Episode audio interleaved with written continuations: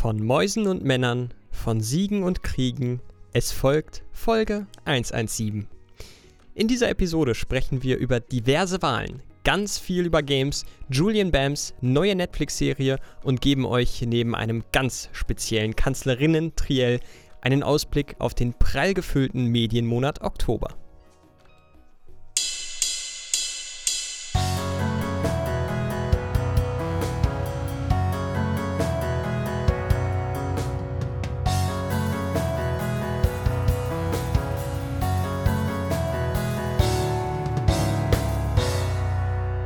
Steinwurf im Glashaus.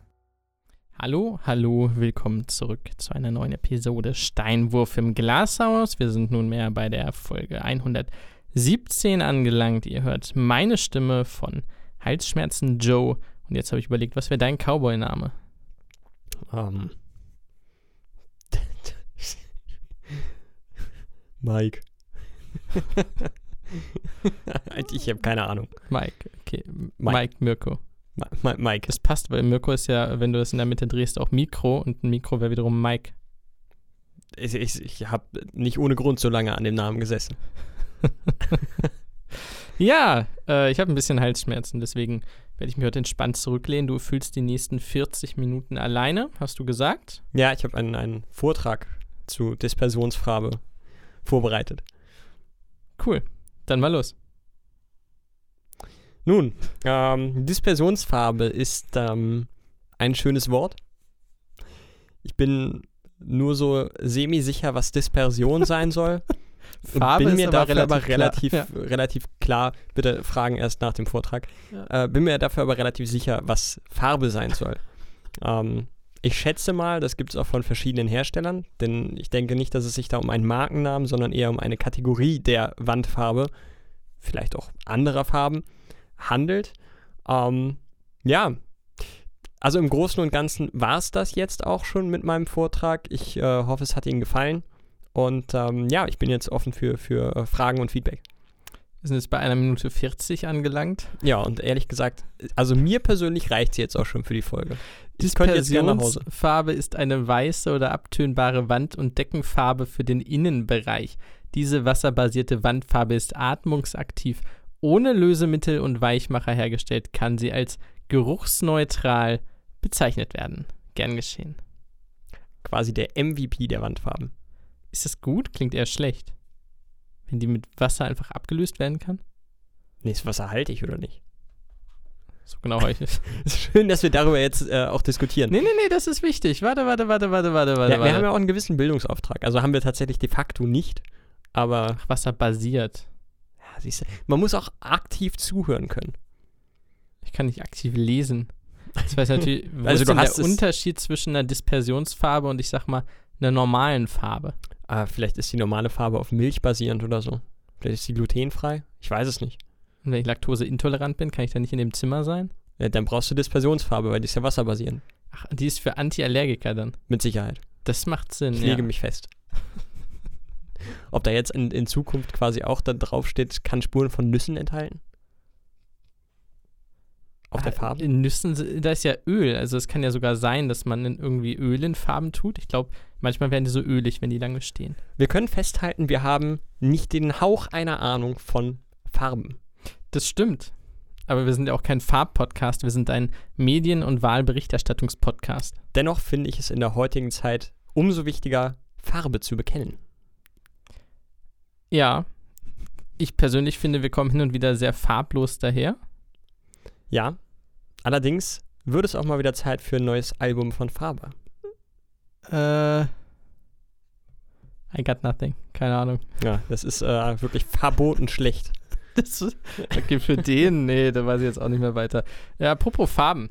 Ähm, in einem Gremium, sei es ein Ortsrat, ein Gemeinderat, ein Kreisrat, ein Landtag, ein Stadtrat, ein Ausschuss oder ein noch höheres politisches Gremium, werden die einzelnen Fraktionen, Wählergruppierungen, Parteien, was auch immer, oftmals durch Farben voneinander abgegrenzt, um da Klarheit zu schaffen, wer wo gelandet ist. Wir sind jetzt sehr gespannt, denn du hast tatsächlich was vorbereitet. Du wirst uns jetzt durch deinen Wahlabend führen von dem Moment an, wo du gesagt hast, was heißt Abend, durch die Monate.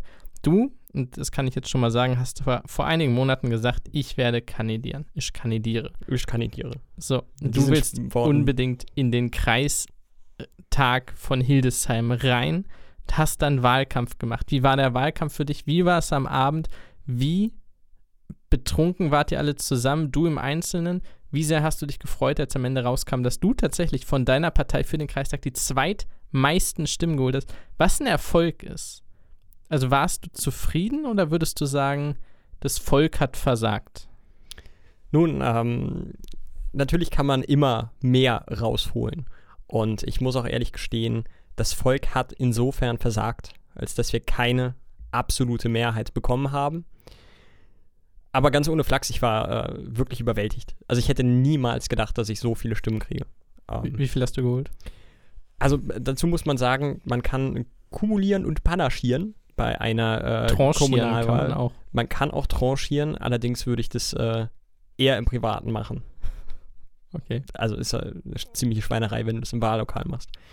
Ähm, allerdings äh, kann ich dadurch nicht genau sagen, wie viele Leute tatsächlich für mich gestimmt haben. Ich habe knapp unter 600 Stimmen bekommen, wenn ich das richtig im, im, im Kopf habe, zumindest für den äh, Stadtrat. Für den Kreistag weiß ich es jetzt gerade nicht genau, aber es bewegt sich beides in, im, im Rahmen. Ähm, dadurch, dass aber die Leute entscheiden konnten, geben sie mir drei Stimmen oder zwei oder nur eine oder gar keine, was äh, tatsächlich ja der Großteil dann gemacht hat. Ich habe ja keine 50% plus, also es ist schon eine Niederlage für jeden eigentlich, der angetreten ist. Ähm, ja, kann ich nicht genau sagen, ob jetzt äh, 600 Leute gesagt haben oder fast 600 Leute gesagt haben, oh komm, dem geben wir mal eine Mitleidsstimme oder äh, ob, äh, keine Ahnung, 200 Leute gesagt haben, all in. Äh, so oder so, das ist ein wirklich spannendes Ergebnis und ich äh, war ein bisschen überwältigt, dass es doch so viel sind. Wie ist so eine Wahlparty? Ihr seid ja dann doch recht alternativ. Ich stelle mir das trotzdem so vor, an der Wand ist eine Leinwand oder ein großer Fernseher. Ihr steht an Stehtischen, wo so ein billiges Tuch drüber gespannt ist, aber ein ganz billiger Stehtisch. Da drauf so eine kleine Plastikblume, vielleicht ein Windrad oder eine Fahne der jeweiligen Partei. Und äh, ihr steht da in Anzügen mit Sektgläsern.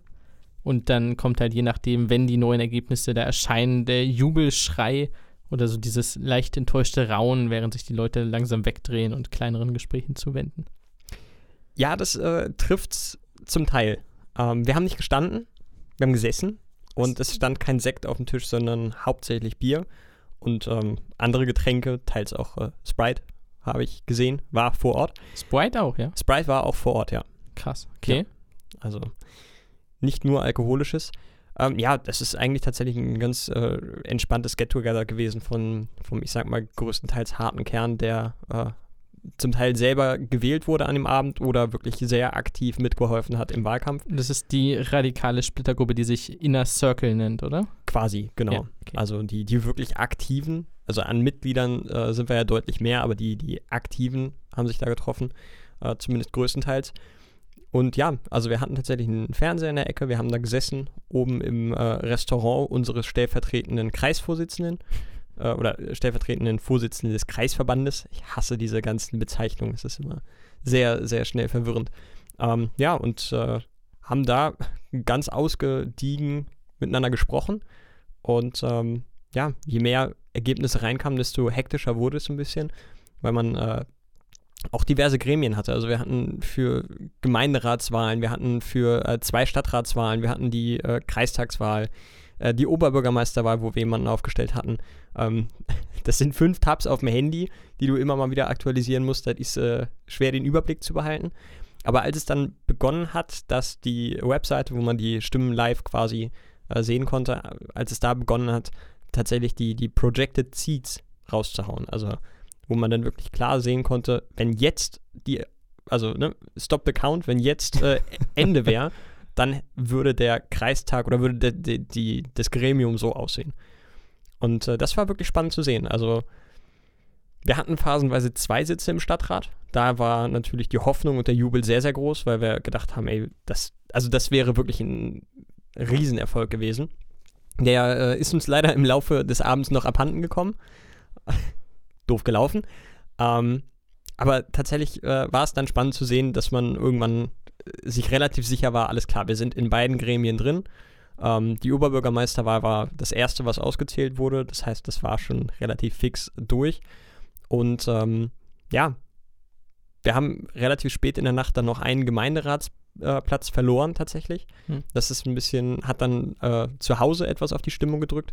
Aber alles in allem war das eigentlich ein, ein schöner, entspannter Abend, wo 10, 15 Leute zusammen gesessen haben, sich viel über Politik unterhalten haben und äh, sehr angespannt waren. Und es war schön zu sehen, wie die Anspannung denn Stunde um Stunde fiel.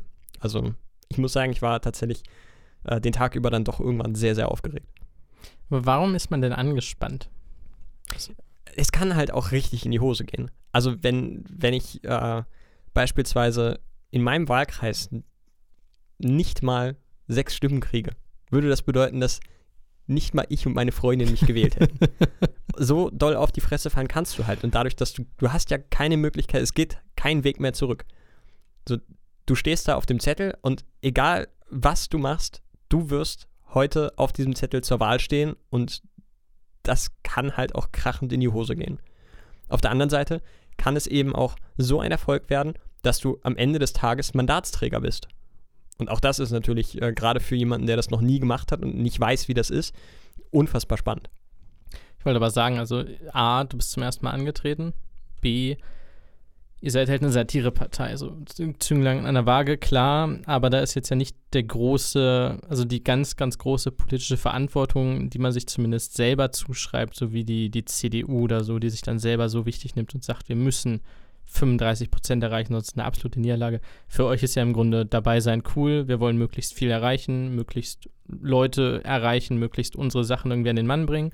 Wer uns wer wählt, ist witzig. Genau. Also würde ich sagen, verhältnismäßig ist bei euch doch der Druck wahrscheinlich noch ein bisschen geringer als bei anderen. Ja, in gewisser Weise ist der Druck natürlich auch da, denn äh, wir haben viel Zeit und, und Aufwand da reingesteckt, auch in, in diesen Wahlkampf. Und der Druck ist, ist quasi nicht so doll natürlich wie bei Menschen, die, äh, die da wirklich für sich beanspruchen, die Mehrheiten zu bekommen. Aber natürlich wäre ein Ausgang, wo wir gar keinen Sitz bekommen hätten, in keinem Gremium, äh, doch eine ziemliche Enttäuschung und auch eine, eine, kleine Blamage gewesen, muss ich, muss ich auch so sagen. Ähm, von daher äh, haben wir da trotzdem auch uns unsere Ziele gesteckt unter anderem war da auch eines, wo wir nicht direkt selber äh, die Hand mit, äh, mit dran hatten. Und zwar war das die äh, Verkleinerung der AfD in, äh, im Stadtrat speziell.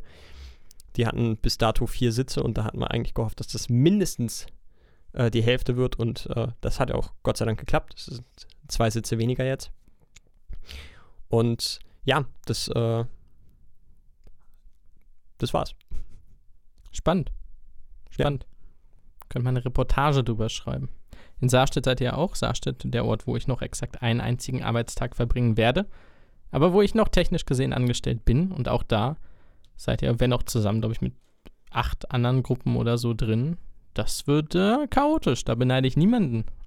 Ja. das wird spannend. Aber auch da werden wir den Laden ein bisschen aufmischen. Ja, ein bisschen Frauenpower in, ins Kommunalparlament bringen. Die Nazis sind auch drin, leider. Aber ja. so viele drin. Meine Güte. Meine Güte. Und das war die Kommunalwahl. Und jetzt gestern war ja noch die Bundestagswahl. Ja, da können wir noch nicht über Ergebnisse sprechen, leider. Können wir ähm, schon?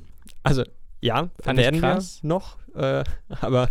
Die Grünen 67 Prozent, hätte ich nicht gedacht. Hätte ich auch nicht erwartet, aber ja, es, es gibt Schlimmeres, würde ich sagen. Ne? CDU raus aus dem Bundestag, auch überraschend. Ja, AfD ebenfalls. Die mit 0,2 Prozent. Ja. Noch hinter der NPD gelandet. Das hätte auch heutzutage keiner mehr für möglich gehalten. ja, naja. Nun. Wahlen. Du hast vorhin schon gesagt, du bist ein bisschen müde von Wahlen, von Wahlkämpfen. Ja, selbst, selbst ich. Also ich habe ja auch schon großspurig angekündigt, das ist für mich hier wie, wie äh, Weihnachten. Und ja, ich freue mich auch immer noch sehr auf den, auf den Wahltag. Muss aber mittlerweile auch sagen, ich bin der Fratze Armin Laschets. Muss ich, also ich muss ihn wirklich speziell raus, rausstellen, weil er mir wirklich auf den Sack geht äh, langsam etwas überdrüssig. Also alleine heute habe ich auf YouTube ungelogen sechsmal einen Werbespot von der CDU bekommen. Natürlich komplett durchlaufen lassen, damit sie dafür auch zahlen müssen. Ähm, es, ist, es sind die kleinen Sticheleien. äh, das ist meine persönliche Revolution. Ähm, Krass, ich noch nie. Ach doch, Also ich ich krieg überlege ständig. gerade, ich krieg also ich zwar krieg ständig FDP, ich krieg ständig CDU, die ÖDP kriege ich, die Freien Wähler habe ich jetzt bekommen, die AfD wird mir angezeigt und äh, manchmal die SPD. Und zur Kommunalwahl habe ich von den hiesigen Linken ständig Werbung bekommen. Die hatten aber auch einen ziemlich geilen Spot, das muss man ihnen lassen. Der war, der war schön gedreht, ja. Ähm, ich weiß nicht, vielleicht schätzt mich der Algorithmus auch nicht so ein. Ich krieg nur Standardwerbung, würde ich sagen. Fast keine Politikwerbung. Ich bin auf YouTube aber auch fast nur auf Gaming- und Politik-Channels unterwegs. Von daher ist es wahrscheinlich, liegt es daran. Ah, Ich nur bei irgendwelchen Film-Essays. Ich habe mir heute viereinhalb Stunden angesehen. Ähm, die Entwicklung des Captain America im MCU. Kann man jetzt drüber streiten, MCU, aber sehr geile Connections zwischen den Filmen mit Long- Long-Term Storytelling. Ähm, und ich liebe das. Und dann wird halt echt aufgedröselt, äh, Szene für Szene und so weiter. Okay, und hier hat er das gemacht, das wird später da wichtig und dieser Handlungsstrang beginnt da und hört da auf. Und hier hat der Regisseur das versucht und das nicht. Und so über sechs, sieben Filme wird dann erklärt, wie sich der Charakter verändert hat, was, sein, was seine Outfits bedeuten, welcher Schreiber was mit ihm gemacht hat, in welche Richtung man gehen wollte, was irgendwo referenziell wird und so. Krasser Scheiß. Das kann ich mir stundenlang geben. Naja, Wahlen. Hat auch keinen Sinn, über die Bundestagswahl zu sprechen, weil sie war. Wir nehmen aber vorher auf. Also ist das Ja, also komplett sinnfrei. wir haben halt wirklich keine. Wir, wir, könnten, wir könnten zwei Stimmen definitiv jetzt konfirmieren, also kon confirm, konfirmieren können wir es auch, confirmen, weil wir sie selber am Sonntag abgeben werden. Alles andere ist Spekulation. Das stimmt. Wir können ja Hochrechnungen machen sonst daraus. Das, wäre wär traurig. Also es wäre wär relativ langweilig, glaube ich. Ja. Eine Hochrechnung aus zwei Stimmen. Ist, äh, glaube ich, dann nicht, wie sagt man? Ab 1000 Stimmen. ist es- repräsentativ. Genau. Ab 1000, ne? Ja, kommt immer drauf an, was du erfragst. Okay. Mögen Sie Ananas-Pizza? Ja. Nein. Siehst du? Die Deutschen sind gespalten. Deutschland, ein Riss geht durch Deutschland. Eine Mauer. Ähm, was aber viel, viel cooler war als die Wahl. Jetzt muss ich überlegen, wie es hieß. Sony. Wie hieß denn der Kack? Also eine Showcase, ich weiß auch nicht, wie es heißt. Hatte das einen Namen? Weil ich hab's gegoogelt danach. Ich glaube, also wir sind jetzt, glaube ich, zwei Wochen in der Vergangenheit, anderthalb. Ähm, ich, ich weiß es nicht. Es war auf jeden Fall eine, eine Präsentation von Sony. Genau, und ich habe gegoogelt. Sony News, PlayStation News und ich habe nichts dazu gefunden. Da kam irgendwie, ja, hier kann man welche kaufen, Chips sind nicht verfügbar. Und so auf Seite 3 bei Google News habe ich dann gesehen, ah, hier, Showcase, äh, Sachen. Hm. Bei mir gab es das gar nicht mehr. Aber krasse Spiele kommen raus, über die wollen wir jetzt sprechen. Oh ja, also ich muss schon mal vorwegnehmen, ich glaube, es hat, also es, es liegt Jahre zurück, dass ich eine so spannende, geile ähm, Showcase von irgendeinem Videospiel, Hersteller, Anbieter, Publisher, whatever, äh, gesehen habe. Also die haben sich wirklich selbst übertroffen. Dann gehen wir sie doch mal durch. Gerne, gerne. Und zwar beginnen wir mal mit äh, Star Wars Knights of the Old Republic bekommt äh, ein Remake. KOTOR. KOTOR. KOTOR ist, glaube ich, äh, also jetzt muss man dazu sagen, ich bin absoluter Star Wars Nerd-Experte und alles andere. Ich habe keinen blassen Schimmer von KOTOR. Äh, das ist eine Zeitepoche in Star Wars, die, lass mich nicht lügen, 3000 Jahre vor der Filmhandlung spielt. Deswegen auch Old Republic. Ähm, mein Wissen beginnt bei Darth Bane. Der spielt ungefähr so 1000 Jahre vor Star Wars. Der findet dann wiederum Aufzeichnungen von Darth Weaven, Weaven, wie man ihn nennt, der in KOTOR eine Rolle spielt. Aber ich habe nichts zu tun mit KOTOR. Also ich freue mich sehr drauf, weil das für mich im Prinzip innerhalb meines Zuhause-Franchises eine neue Welt ist, die ich entdecken kann. Aber ich habe keinen Schimmer. So, Punkt. Ich, ich auch nicht, aber ich weiß, dass, äh, dass es in der Fanbase ein sehr wohlwollend aufgenommenes Spiel ist, um das mal ganz, ganz konservativ zu sagen. Also es ist wohl eines der besten Star Wars Games aller Zeiten. Oder zumindest wird es so gehandelt und ich denke Ja. mal, ein Remake kommt da an eine gute Stelle. Und ja, vielleicht äh, verschafft mir das ja dann auch Zugang zu dem Spiel. Ja Star Wars Spielen eigentlich generell eher aufgeschlossen. Ein weiteres Spiel, das sie angekündigt haben, beziehungsweise zu dem es zum ersten Mal wirklich ein äh, bisschen mehr zu, zu sehen gab, war God of War Ragnarök. Also quasi der zweite Teil von God of War nach dem, nach dem kompletten Relaunch äh, des Franchise. Da hatten wir schon drüber spekuliert, ne? Genau, da haben wir, also dass God of War Ragnarök kommen wird, das steht fest. Das stand schon, schon länger fest. Aber dass es da jetzt mal ein bisschen was, was äh, Handfestes zu gibt, da hatten wir drüber spekuliert und äh, ja, was soll ich sagen? Ich bin gehypt. Ich habe Bock. Das, also der erste Teil war, war fantastisch. Also es war eines der, wenn nicht sogar das beste Spiel. Ja, doch zusammen mit, mit The Witcher 3 würde ich sagen, das beste Spiel, das du auf der PlayStation 4 bekommen kannst. Für mich persönlich. Und der zweite Teil wird hoffentlich ähnlich rocken. Rocken. Rocken. Boy. Ja. Marvels Spider-Man 2 wird auch kommen. Und zwar schon 2023. Schon ist gut, aber immerhin ein Datum. Nicht 2028, sondern 2023. Es gibt, und da muss ich jetzt überlegen, also Spider-Man-Spiele gibt es, glaube ich, seit Menschengedenken an. Ich hatte mal Spider-Man 3 auf der PlayStation 2. Das war schon okay. Ich mochte damals, ich habe die neuen nie gespielt, was eine Schande ist, weil ich glaube, ich hätte unglaublich viel Spaß damit, denn mhm. die Mechanik, was? Also die, die neuen beiden meinst du? Also Miles Morales und äh, den ersten genau. Teil hierzu? Ja, das schon. Aber alle, die, die zwischen, ich glaube, PlayStation 1 Spiel waren und äh, den jetzt neueren, waren ziemlich mau. Ja, dennoch hatte ich sehr viel Spaß damals mit Spider-Man 3. Das mag für heutige Verhältnisse kein gutes Spiel gewesen sein, aber die, die Grundmechanik des Schwings, also auch damals, lass mich nicht lügen, mit R1 machst du rechts den Schwinger, mit L1 links. Da kommen halt die Fäden aus deinen Händen und dann schwingst und kannst auch beide drücken. Dann hast du links und rechts quasi die und du schwingst halt durch New York, durch die Hochhäuser. Hat so viel Bock gemacht und das vor 12, 13 Jahren oder so. Und ich glaube, wenn ich mir irgendwann die neueren kaufe, werde ich super viel Spaß damit haben. Weil es im Grunde klar ähnlich wie die Batman-Teile ist. Ein bisschen bunter, ein bisschen mehr Spider-Man-lastig, ein bisschen andere Physik, weil Spider-Man halt schwingt und krassere athletische Dinge machen kann. Ähm, das ist jetzt das dritte, ne? War Miles Morales ein ganzes Spiel? Ja, meines Wissens nach war es ein komplettes Spiel. Okay. Ich glaube, irgendwo gab es ein Zwischenspiel dann noch oder so oder irgendein Add-on. Ja, das kann, kann sein, das gibt es immer mal, aber äh, Miles Morales war meines Wissens nach ein, ein komplettes Standalone-Spiel. Okay. Das natürlich in derselben äh, ähm, Welt spielt. Es ist, glaube ich, äh, sogar die, dieselbe Story, die dann irgendwie fortgeführt wird, aber es ist ein Standalone-Spiel gewesen. Und in diesem Fall wird dann aber, glaube ich, die Story von Peter Parker wieder weitergeführt. Von beiden, soweit ich weiß. Von beiden, okay. Ja. Und da drin soll auch Wolverine sein Debüt geben. Habe ich gelesen. Oh, davon weiß ich nichts.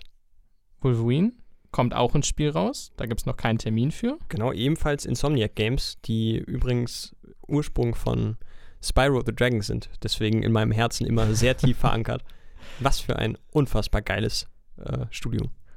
Ähm, genau, und soweit ich es gelesen habe, soll Wolverine, jener Wolverine, der einer der ersten Film-Superhelden großen, mit Hugh Jackman perfekt besetzt, äh, ganz großen Hype immer gehabt, äh, der soll in diesem Spiel zumindest schon mal auftauchen und dann so ein bisschen den Grundstein legen für ein Game-Universum, wo dann mehrere spielen können und vielleicht auch Team-Ups machen können. Ich weiß jetzt nicht, ob man ihn direkt schon spielen kann. Da könnte ich mir vorstellen, dass es vielleicht ein Add-on gibt oder so. Das ist auch einfach nur in der Quest, wo er als ja. Auftraggeber oder whatever ist.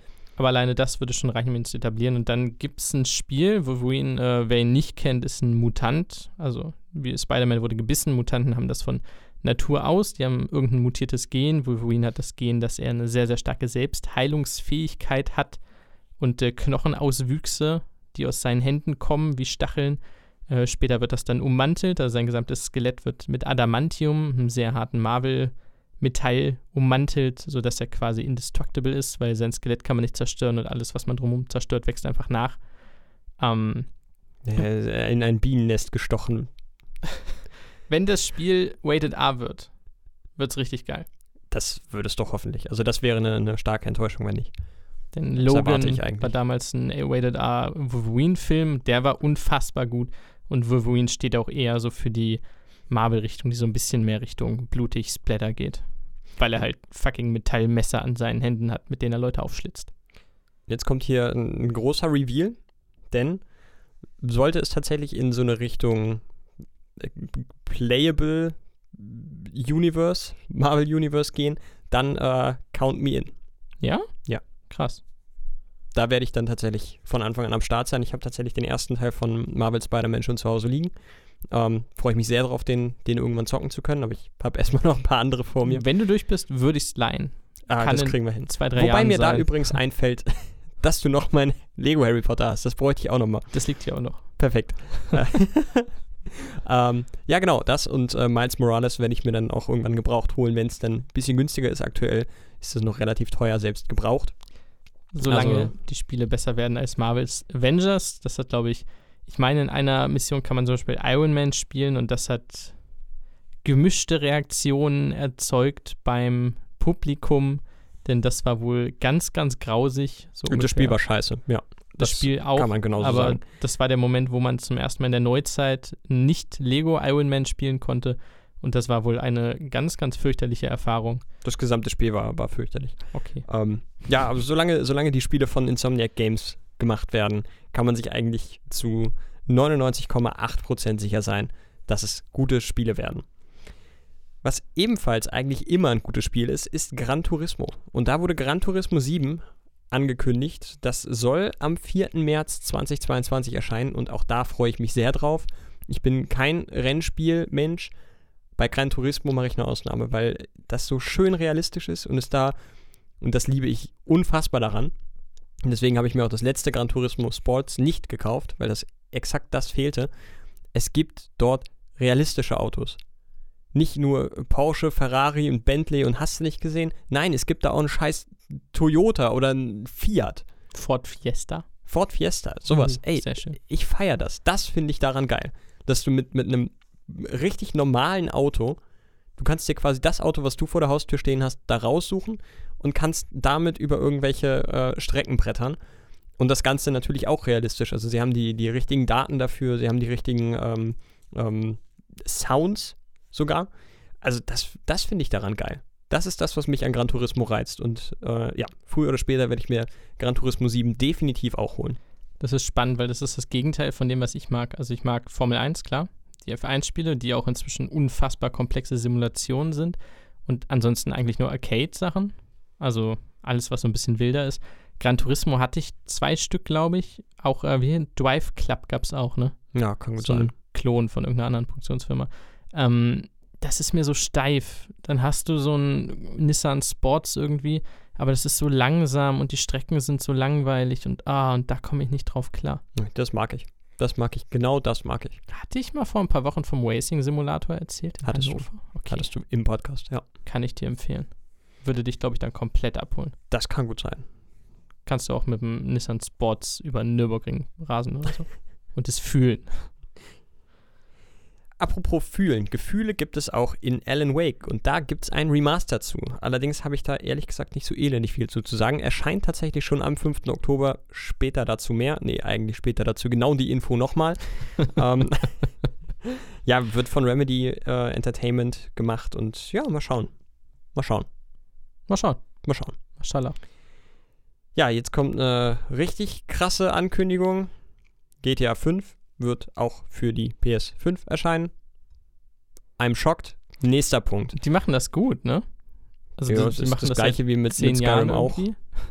Ja. Warum, warum neue Spiele entwickeln? Ja. ja, vor allen Dingen GTA Online zieht halt immer noch ultra, ultra, ultra viel Kohle. Und das ist tatsächlich das Problem. Tja. Ähm, genau, es gibt ein äh, Spin-off in der Borderlands-Welt und zwar Tiny Tina's Wonderlands wird ebenfalls von Gearbox entwickelt und erscheint am 25. März 2022. Ähm, bislang bin ich mit, mit Borderlands noch nicht warm geworden. Ich habe die Spiele mittlerweile für den PC, aber ich habe mich noch nicht überwunden, da irgendwann mal anzufangen. Das muss ich nochmal machen. Ich glaube, das könnte eigentlich was für mich sein, aber ich muss da irgendwann mal mich hinsetzen und das von meinem Pile of Shame runterzocken. Ich habe mal gelesen, dass eins davon ein Koop-Spiel sein soll. Das Also, kann gut sein. Ich glaube, das sind alle oder so. Ich weiß es gar nicht. Weiß nicht. Ja, Ghostwire Tokyo wurde angekündigt für den, äh, fürs erste Quartal 2022, also auch äh, relativ bald. Habe ich keine Meinung zu. Nö. Ähm, Uncharted äh, Legacy of Thieves Collection wird es geben. Das sind Uncharted 4 und äh, The Lost Legacy. Also auch alles so ein bisschen in überarbeiteter Form für die PS5. Ja, also ich habe die beiden Spiele für die PS4 zu Hause. Brauche ich jetzt nicht in überarbeiteter Form dann für die 5. Aber grundsätzlich für jeden, der die Spiele noch nicht gespielt hat, uneingeschränkte Empfehlung für die komplette Uncharted-Reihe. Ich wollte gerade sagen, es gibt, äh, die hat einen Kumpel, ich nicht, habe sie auch nie gespielt, aber es gibt eine Box, wo alle drin sind. Ich glaube, alle remastered mindestens. Also ich habe eine, eine Box, wo, wo die ersten drei Teile drin sind. Das kann sein. Und das auch in Remaster tatsächlich, genau. Genau, das äh, empfiehlt sich dann. Absolut geile Spiele. Genau, dann haben wir noch Rainbow Six Extraction. Äh, kommt Januar 2022. Rainbow Six geht komplett an mir vorbei, muss ich gestehen. Da habe ich gar keinen Zugriff zu. Und Marvel's Guardians of the Galaxy kommt am 26. Oktober 2021. Zu Rainbow vielleicht ganz kurz, wenn ich nochmal eins zurückgehen darf. Äh, Rainbow Six ist, glaube ich, die haben so ein Staffelprinzip, ähm, wo Seasons rauskommen, so habe ich das verstanden. Ja. Ich habe neulich mit dem E-Sport-Team gesprochen und die auch, spielen auch Rainbow Six, das ist mal 5 gegen 5 immer und so. Ähm, das ist dann wohl ein Add-on oder so. Also die werden wahrscheinlich kein neues Rainbow Six machen. Also ich meine jetzt nicht diesen Fall konkret, sondern generell, sondern das Spiel jetzt erstmal noch längerfristig mit neuen Inhalten versorgen. Ja, Was das ist ja aktuell cool auch. Trend. Finde ich gut. Genau. Ja, Guardians of the Galaxy. Was sagst du? Äh, Strange.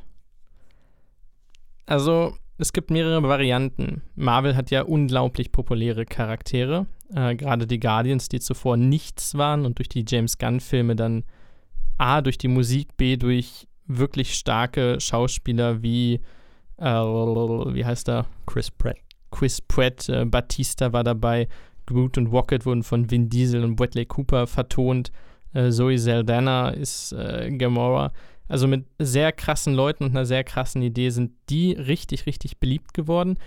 In diesem Fall ist es aber wieder so komisch wie beim Avengers-Spiel, denn während, äh, wie heißen die, die Spider-Man machen? Insomniac. Insomniac. Ähm, die machen eine neue Welt. Die sagen, okay, das, das ist unsers. Wir nehmen nichts von dem Filmmaterial oder sonst wie, sondern das ist komplett, wir nehmen uns quasi das Comic, gucken uns den Comic an und nehmen das da raus und machen eine eigene Geschichte. Und in diesem Fall sind die Charaktere so eine komische Mischung aus gleich und anders. Also die Kostüme werden großenteils übernommen aus den Filmen. Die Gesichter wiederum und die Sprecher sind teilweise komplett anders. Äh, also die Leute sehen auch anders aus. Dennoch siehst du, okay, optisch wurde sich sehr, sehr stark an diesen Film orientiert. Das war auch, glaube ich, ein großes Problem bei Marvel's The Avengers, dem Spiel jetzt. Äh, weil auch da, da waren Captain America, da waren Thor, da waren Iron Man, alle die, die man kennt, mit ganz, ganz anderen Gesichtern, wo man gemerkt hat, okay, ihr wollt offensichtlich von diesen Filmen profitieren, die gerade so erfolgreich sind.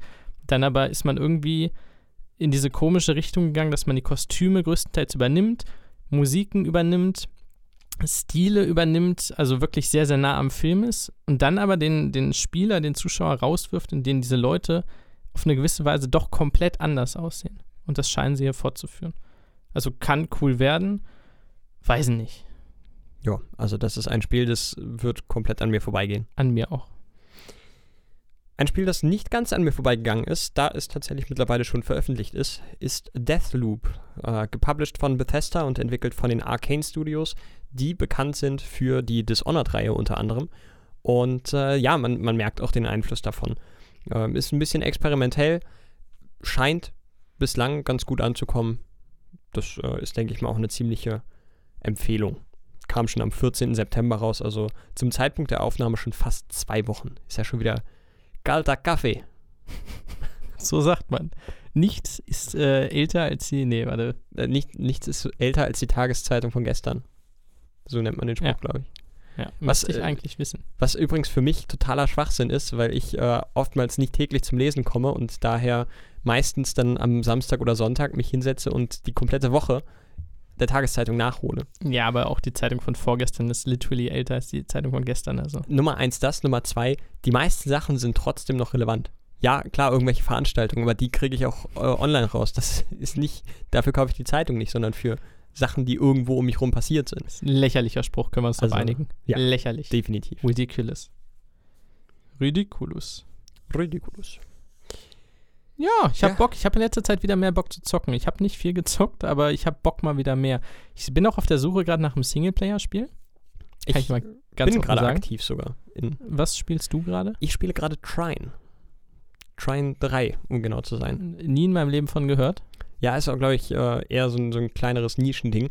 Äh, ist für die PS4 und ist so eine Art Sidescroller. Hat was Märchenhaftes. Du spielst, äh, ist so eine Art Du spielst äh, ne, in, einer, in einer fantastischen Welt äh, mit einem Charakter, kannst aber immer zwischen drei Stück äh, switchen: einem Zauberer, einer Diebin mit Pfeil und Bogen und einem Barbaren. Und ähm, musst dann ja, von links nach rechts gehend äh, Sachen einsammeln und äh, dich durch die Welt schnitzen und Rätsel lösen, um voranzukommen. Äh, Teil 1, ich habe äh, hab die, die Trine Collection, das sind Teile 1 bis 4. Der vierte ist erst letztes Jahr, glaube ich, erschienen. Oder vor, nee, vorletztes Jahr. Und äh, die anderen, die ersten drei sind remastered worden. Den ersten Teil habe ich jetzt durchgezockt. Der ist, naja, also man merkt ihm an, dass er schon, schon ein bisschen älter ist. Den zweiten Teil finde ich leider total scheiße und habe den abgebrochen ähm, nach, nach einem Viertel der Zeit oder so. Und der dritte Teil ist fantastisch bislang. Den habe ich jetzt gerade begonnen und da sitze ich jetzt gerade dran. Der ist wirklich fantastisch. Und danach kann ich jetzt schon mal sagen, folgt bei mir ähm, Watch Dogs, der erste Teil. Den werde ich danach zocken. Oh. Also nach Trine 4. Der erste soll geil gewesen sein, oder? Ja, der zweite war, glaube ich, äh, besser angenommen. Den, Ja? Beim dritten, Watch Dogs Legion, weiß ich nicht. Äh, bin ich mir gerade nicht sicher, wie der so angekommen ist. Ich glaube, auch so eher mixed. Der erste war äh, nicht schlecht angenommen, aber noch mit deutlichen Kinderkrankheiten. Ja, okay. Ja, ich werde wahrscheinlich Assassin's Creed 4 Black Flag wieder spielen oder so. Ich, ich komme nicht wirklich auf neue Spiele. Vielleicht Spider-Man. Vielleicht Ich mal Spider-Man. Kann nur noch mal äh, dafür plädieren. Ich der, werde jetzt keine Website nennen, aber äh, ihr kennt mit Sicherheit diverse. Wiederkauf.de zum Beispiel wäre etwas. Ähm, vielleicht in einer anderen Sprache, eine, die gängiger ist im World Wide Web. Ähm, da beziehe ich zumindest meinen Stoff immer her. Leute, kauft gebrauchte Spiele. Gerade für die Konsole, die sind ja sonst echt scheiße teuer. Oh ja. Und äh, ihr werdet erstaunt sein, wie viel ihr auf einmal im Warenkorb habt. Also, es ist echt äh, fantastisch. Macht das. Ich kann es nur wärmstens empfehlen. Kannst du auch einen Kinobesuch wärmstens empfehlen? Ja, denn tatsächlich war ich vor zwei Tagen im Was? Kino. Ja, es ist krass. Ich war das letzte Mal im Kino, davor tatsächlich mit, mit dir. Die letzten beiden Male. Einmal zu Quentin Tarantino und einmal zu Pastewka. Stimmt. Und äh, ja, ich war mit meiner Freundin in meinem Lieblingsfilm. Denn Donnie Darko ist vor zwei Tagen 20 fucking Jahre alt geworden. Es ist erschreckend. Nummer Das ist eins. Alt, ja. Und äh, Nummer zwei, ich war äh, sehr gehypt. Du hast mir den Screenshot geschickt. Ich wusste gar nicht, dass der, dass der gezeigt wird hier im hiesigen Teger. Unsere Freunde vom Teger, kann man ja, ja mittlerweile sagen. Und äh, ja, geil. Geil, geil, geil. Ich konnte endlich meinen Lieblingsfilm auf der großen Leinwand sehen und war tatsächlich ein bisschen aufgeregt. Also ich habe den Film ja schon, also ungelogen, 15, 20, 30 Mal gesehen. Aber ah, das war sehr, sehr schön. Und etwas ungewohnt, denn ich glaube, die letzten zehn Male oder so habe ich ihn äh, auf Englisch gesehen, also mit Originaltitel. und diesmal war er im Kino wieder mit deutscher Synchronstimme. Und das war tatsächlich etwas ungewohnt. Denn äh, ich kann ihn auf Englisch quasi mitsprechen, habe auch mittlerweile das Drehbuch schon zweimal gelesen. Aber auf einmal war es wieder Deutsch. Das war schon ein bisschen, bisschen strange. Man kommt aber rein, oder? Ja, also ich habe so, das dauert so fünf Minuten und dann bist du so, ach komm, dann halt so. Auf jeden Fall, ja. Ja. Also das, das war tatsächlich nicht, hat nicht lang gedauert. War sehr schön und äh, ich musste mir trotz der Tatsache, dass ich ihn mitsprechen kann, am Ende wieder fast äh, die Tränen verkneifen. Äh, Maggie Gyllenhaal und Ed Holmes weinen zu sehen, ist einfach immer wieder traumatisch. Maggie spielt auch mit. Ich dachte, Jake spielt mit. Ja, und äh, Maggie spielt im Film auch die Schwester. Spielt da seine große Schwester, so wie im echten Leben. Wobei im echten Leben spielt sie es wahrscheinlich.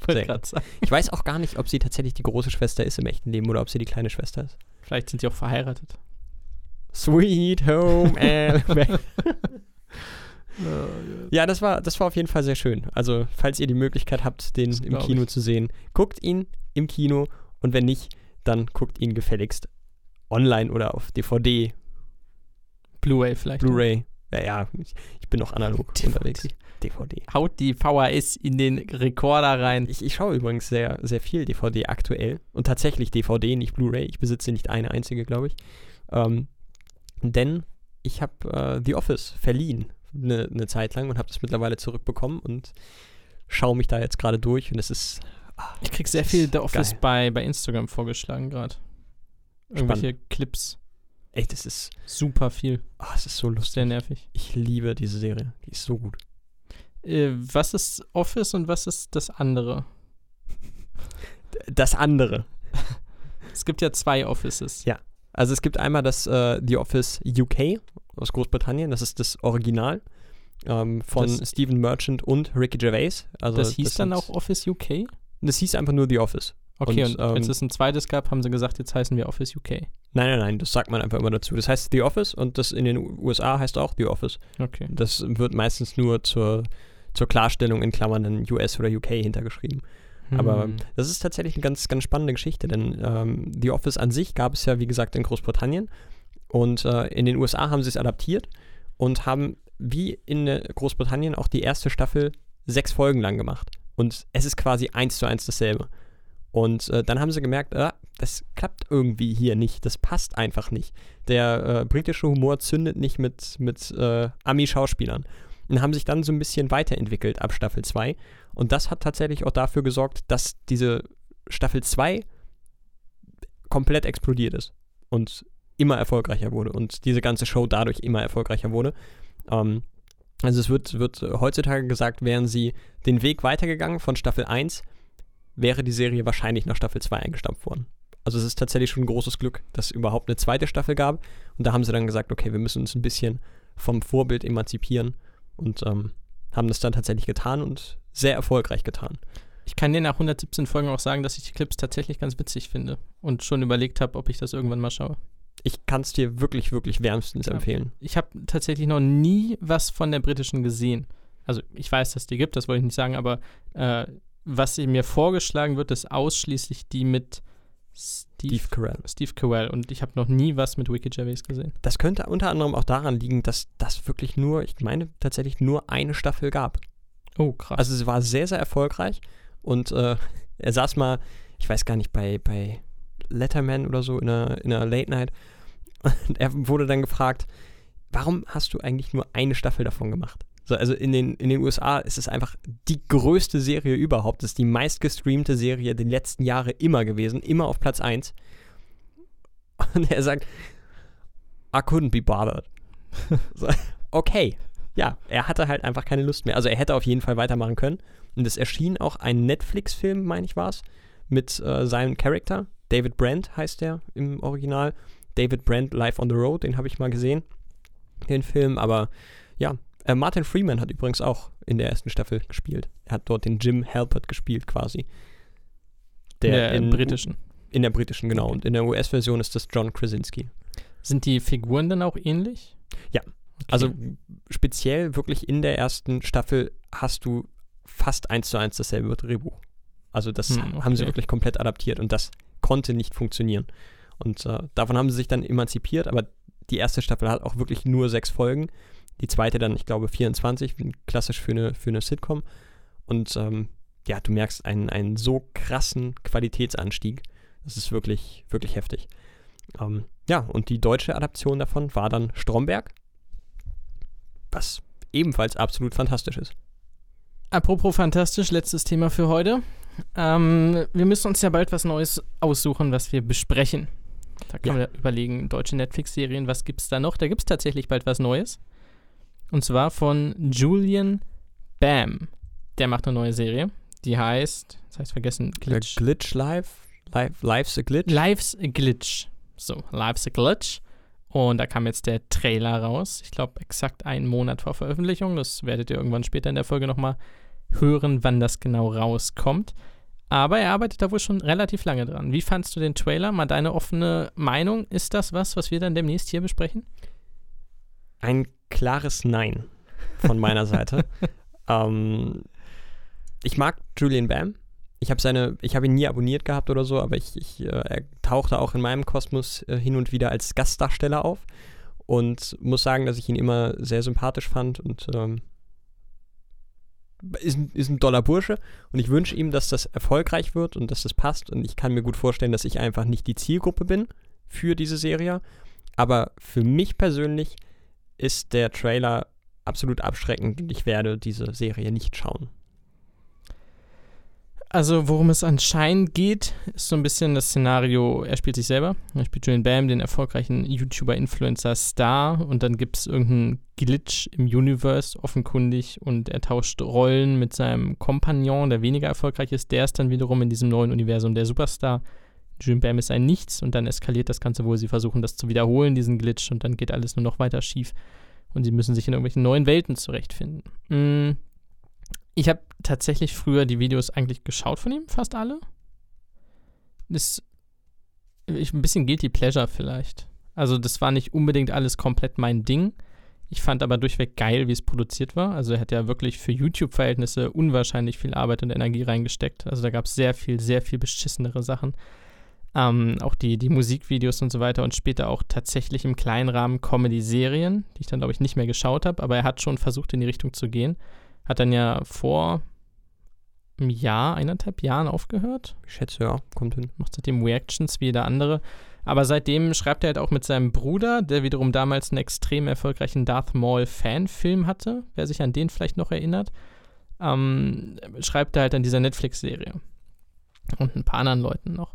Und genau so sieht es auch aus. Also es sieht für mich exakt so aus wie das, was er vorher gemacht hat auf YouTube nur mit einem deutlich, deutlich höheren Budget.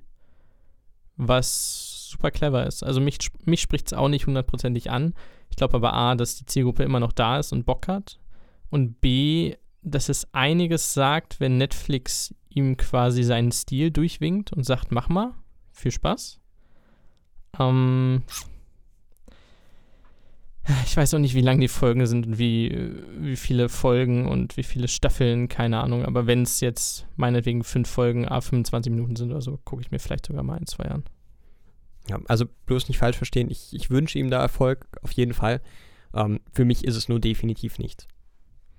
Ich würde sagen, kindliche Comedy auf extrem hohem YouTube-Niveau. So würde ich, also das würde ich so unterschreiben vom, vom Trailer gesehen. Natürlich, wir hatten Content mit grade, Riesenbudget. Ne, wir hatten es gerade letzte Folge, wie man mit Trailern verfahren sollte. Und lustigerweise haben wir gerade darüber gesprochen, wo man denn bitte eigentlich äh, diese Trailer für Serien herfindet. Äh, ja, YouTube tatsächlich. Ähm, ja, vielleicht sollte man dem Ganzen eine Chance geben, aber ehrlich gesagt, glaube ich, werde ich das dennoch nicht tun. Dann bleibe ich lieber bei The Office. Das ist ein schönes Schlusswort und dann schalten wir mal ins äh, Kanzlerinnen-Triell, finde ich. Oh, Mensch. Und das nach der Wahl. Wer hat sich das denn ausgedacht?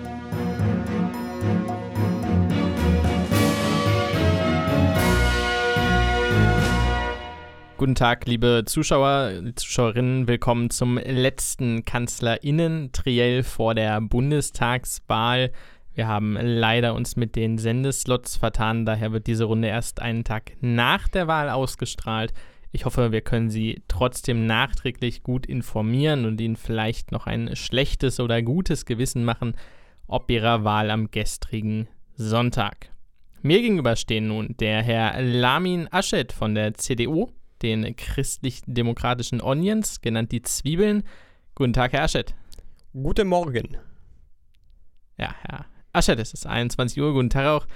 Ganz kurz schon mal, warum glauben Sie, am gestrigen Tag gewählt worden zu sein? Nun, ähm, innerer Frieden, innere Sicherheit und weil wir bei diesem alten, bräsigen Wahlvolk schon immer gewählt wurden. Ja, bräsig ist das Stichwort. Neben Ihnen der Chef der ZDP, der zweiten Partei Deutschlands, Herr Rolaf Polz. Glauben Sie auch gestern Zweiter geworden zu sein? Ja, äh, weiß nicht, hoffe nicht. Resolute Worte eines geschassten Kanzlerkandidaten. Ey, wir kennen das Ergebnis aber noch gar nicht, ne? Äh, die dritte im Bunde ist Anja Kleber-Winterbock. Hallo, schönen guten Abend. Ja, ja, guten Tag. Bitte erst, wenn Sie gefragt werden. Herr Aschet, darf ich schon Kanzler sagen? Ja, äh, das äh, war ja auch schon, ähm, also, also bin ich Erster geworden, dann, dann wäre ich Kanzler. Ja, äh, in dem Fall dürfen sie das.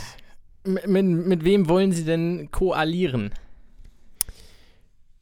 Ich persönlich bin eher der äh, Giraffentyp. Ich äh, bin kein großer Freund von Australien. Ja, Stichwort Buschfeuer, aussterbende Tierarten. Herr Polz, sind die Zeiten der Volkspartei bei Ihnen nun endgültig vorbei? Äh, glaube ich nicht erstmal. Ich, äh, ich möchte erstmal ein fröhliches Moin in die Heimat schicken. Hallo Hamburg. Herr Polz, warum klingen Sie noch lächerlicher als noch vor zwei Wochen? Äh, ja, Umfragen haben ergeben, dass ich äh, nirgends unbeliebter bin als dort oben nicht, aber ich äh, versuche die Wogen im Elbhafen zu glätten, will ich mal sagen. Und äh, vielleicht will ich auch nochmal Bürgermeister werden. Also Hamburg, meine Perle. Sie kommen doch aus Osnabrück. Geografie und Finanzen gehören ja nicht zu meinem Aufgabengebiet zum Glück, nicht? Apropos Aufgabengebiet, Herr Laschet, sorry, Aschet, äh, was für Aufgaben liegen denn nun vor Ihnen? Ja, äh, Herr, äh, ne? Ähm, ganz äh, konkret, ähm, Aufgaben konkret. Vor mir ist jetzt heute Nachmittag, ähm, da äh, fahre ich zum äh, Kaffee mit meiner Schwiegermutter. Ja, Mutterliebe ist eines Kanzlers auf jeden Fall würdig. Mein Respekt vor ihren familiär-christlichen Werten. Frau Winterbock, gleich zu Ihnen mal. Zum Thema Mutter können Sie ja eh nicht so viel sagen. Vorher, Herr Polz, warum wollen Sie nicht aus der NATO aussteigen? Ja, das ist sehr interessant. Äh, die Leute wollen immer gleich aussteigen, ne? Aussteigen aus Kohle, aussteigen aus Atomkraft, aus Windenergie, aussteigen aus Korruption, aussteigen aus Autos. Ich sag, wir müssen wieder einsteigen. Einsteigen in die Autos, einsteigen auf zur Arbeit, auf ins Unternehmen, Ärmel hoch, einsteigen in Tarifverträge, einsteigen in Häuser von Privaten, einsteigen in die U-Bahn. Wir müssen endlich anfangen, aufzuhören. Ich sage Ausstieg aus dem Ausstieg, Herr Nolde. Dafür stehe ich als Zweitdemokrat. Inhaltlich recht dünne Aussage, Herr Polz. Vielleicht Sie, Herr Aschet, Döner mit oder ohne Salat? Oh, Döner esse ich ähm, selten, aber manchmal am Sonntag nach der Kirche. Ähm, da nehme ich dann mit Salat und äh, nehme ihn aber zu Hause wieder heraus und verfütter ihn an meine Haustiere.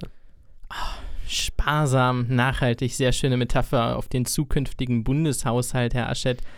Und es bleibt mit Blick auf die Uhr nicht mehr so viel Zeit. Frau Winterbock, Herr Polz, schön, dass Sie da waren. Herr Aschet, vielleicht noch einen Schlusssatz von Ihnen? Ja, äh, hat auch ein bisschen lang gedauert alles. Daher jetzt ähm, Big Mac, McFish, Riffelpommes und eine kleine Cola. Danke. Kleine Cola, das ist die Bescheidenheit eines Kanzlers. Danke fürs Einschalten da draußen. Danke, dass Sie richtig gewählt haben und viel Spaß damit für diese nächsten Jahre. Machen Sie es gut.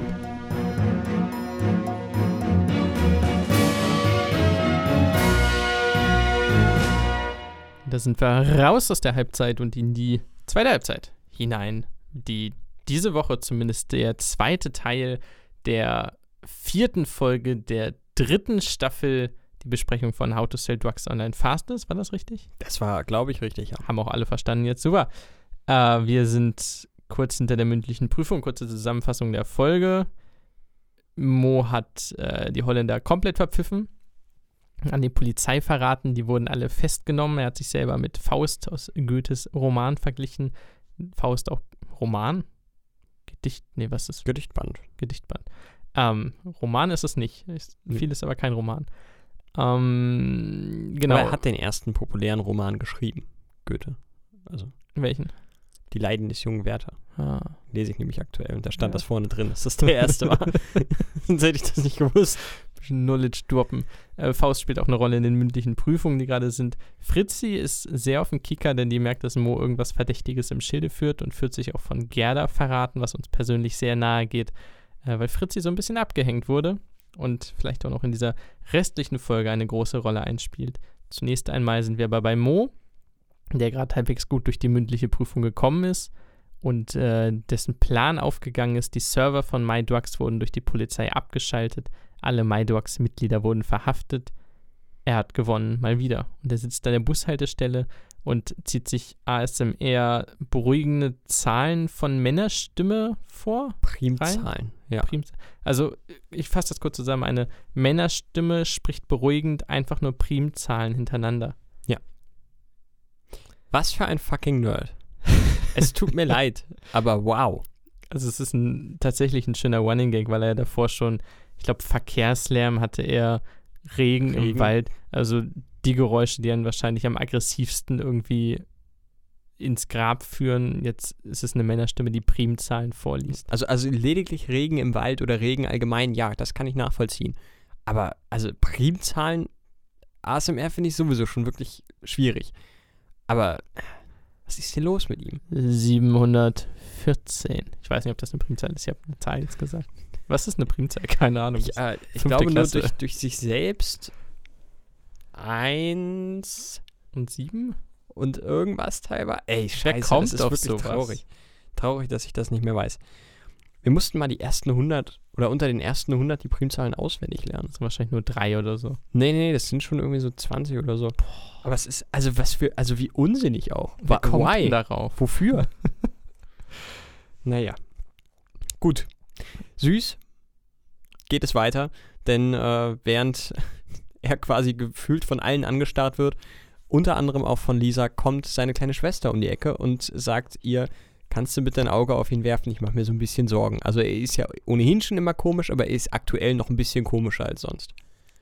Genau. Und Lisa bricht unser aller Herz und sagt, mach dir keine Sorgen. Das passt schon, ich passe auf ihn auf. Ja, Lisa, we know. Aber das war jetzt auch nicht die Art, die wir gemeint haben. Also Lisa hört ihn ja bekanntlich lange ab, nimmt alles auf und dokumentiert fröhlich, was Mo so treibt und mit wem er was treibt und was er an kriminellen Machenschaften durchzieht. Dass er jetzt natürlich auch Lisas, äh, Li- dass er Moos Schwester, die sich ehrlich, aufrichtig Sorgen macht um ihren Bruder und Lisa ist eine alte Freundin der Familie, dass sie die auch noch ins Gesicht anlügt. Puh. Naja, so wirklich gelogen hat sie ja nicht. Also sie hat ein Ja. Auge auf ihn, sie beobachtet ihn. Aber naja, schwierig. Ja, aber immer nicht, immerhin nicht so schwierig wie Fritzi, die sich weiter von allen abgehängt fühlt und sich einfach daneben stellt. Hey, kann ich mitbeobachten? Nein. Und die anderen gehen weg. Ja, also sie weiß in dem Moment natürlich nicht, dass es ein absolut beschissener Zeitpunkt für sowas ist, aber ja. Es beschle beschleicht sie natürlich auch nochmal mehr der, der äh, Hintergrund Moos, dass da irgendwas im, im Argen liegt, denn es dreht sich da ja auch schon wieder offensichtlich um Mo. Es wird zu ihm hingestarrt, er macht irgendwas Komisches, wirft sich auf den Rücken und schmeißt seine Beine nach oben, weil er sich freut, dass äh, sein Plan aufgegangen ist. Und äh, Fritzi sieht das Ganze ohne Kontext und muss sich denken, Leute, was, was geht denn hier eigentlich ab, Alter? Was, wieso weiß jeder davon, nur ich nicht? Wenn sie nur wüsste. Denn Mo hat, äh, ich weiß nicht genau, wie man es in Amerika nennt, ich glaube, er hat den Double Quast getriple Quast oder so. Ich habe keine Ahnung. Das also es gibt den Double Quast, dass du halt den Verrat verrätst und er hat den Double Quast getriple Quast, keine Ahnung. Ähm, also ja, er hat die Holländer an die Polizei verraten, die haben MyDogs abgeschaltet. Er allerdings hat einfach MyDogs gerestartet und hat ja noch seinen Sack mit Ecstasy, den er jetzt verscherbelt. Genau, damit Lenny genug Kohle hat. Ähm, was ich mir zu diesem Zeitpunkt notiert habe, ist, ja, ist ja schön und gut. Auch, dass das alles in den Niederlanden geklappt hat. Aber die drei Köpfe, die haben wir bislang noch nicht gesehen. Aber da kommen wir wohl noch zu. Genau, was ich mich gefragt habe. Also Florentin Will weiß doch, dass Mo das ist. Genau, aber er hat scheinbar ja keine Beweise mehr. Die hat ja sein Vater Ja, okay. zerstört. Aber die Spur wäre trotzdem noch da grundsätzlich. Eigentlich schon, aber du brauchst natürlich schon einen gewissen, ja, jetzt zum Beispiel für eine Hausdurchsuchung brauchst du schon, schon genügend Indizien oder Beweise, um, um oder sei es eine Spur. Außer, naja, ich, ich bin mir schon sicher, dass er das ist.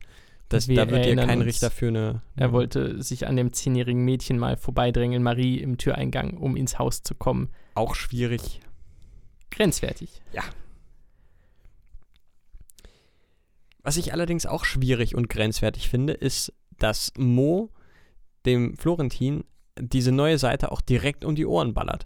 Also diese Hochnäsigkeit, nachdem er wirklich mit mehr Glück als Verstand davongekommen ist, unter anderem auch durch Hilfe seines Vaters, ähm, was er gar nicht weiß, Ähm, ihm da so hochnäsig direkt die, äh, seinen Triumph nochmal unter die Nase zu reiben, das ist, glaube ich, wirklich doof. Aber das ist Mo. Das ist Mo, Er kann es nicht lassen. aber das ist doof. Das ist ziemlich doof. Und es wird noch viel doofer. Oh ja. Und ich, ich habe mir aufgeschrieben, es ist, ich bin ein bisschen voreingenommen, für mich eine der besten Szenen, einfach weil ich mich unglaublich gut gefühlt habe, als ich sie gesehen habe.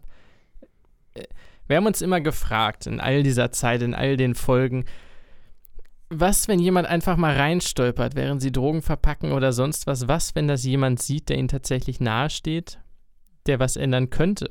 Und äh, wir bekommen die Antwort, es geht alles vor die Hunde. Und zwar in Rekordzeit. erstmal brillant. Also die drei sitzen in der Garage bei den Drogen. Der Schlüssel steckt von innen, keiner kann rein. Es wird ein Heft runtergeschoben, ein kleines Werbeheft, direkt unter den Schlüssel, unter der Tür durch. Alle sind so, hm, okay, warum ist da ein Heft? Fritzi, die auf der anderen Seite steht, schiebt etwas durch das Schlüsselloch, wodurch der Schlüssel runterfällt auf das Heft und sie sofort das Heft sieht mit dem Schlüssel und den Schlüssel außen hat. Ich habe kurz gebraucht, um zu verstehen, was passiert ist. Oh, wahrscheinlich ungefähr so wie Mo, Dan und Lenny. Aber es war so, holy shit, ist das genial. Also es ist tatsächlich auch ein bekannter Trick, den kannte ich auch vorher schon. Ich nicht. Ähm, Aber dass du, klar, Sesen, ja, was, was, was, was soll das jetzt hier wieder für Unterstellung sein? ich sag mal, ne? Also Sesen ist ein wunderschöner Ort im Harz Einen guten Döner, habe ich gehört. Und hat den besten Döner der Welt. Beste da hat man überhaupt nicht, hat man, hat man Schlösser, hat man da nicht nötig in diesem Schlaraffenland. Denn niemand besitzt Neid. Mm.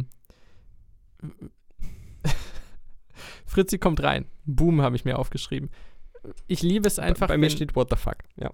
What the fuck? Okay, kommt aufs selbe hinaus. Ich liebe es, wenn Personen irgendwo sind, was eigentlich nur Fantasie ist. So, was wäre, wenn die Person jetzt da ist? Was, wenn die das sieht?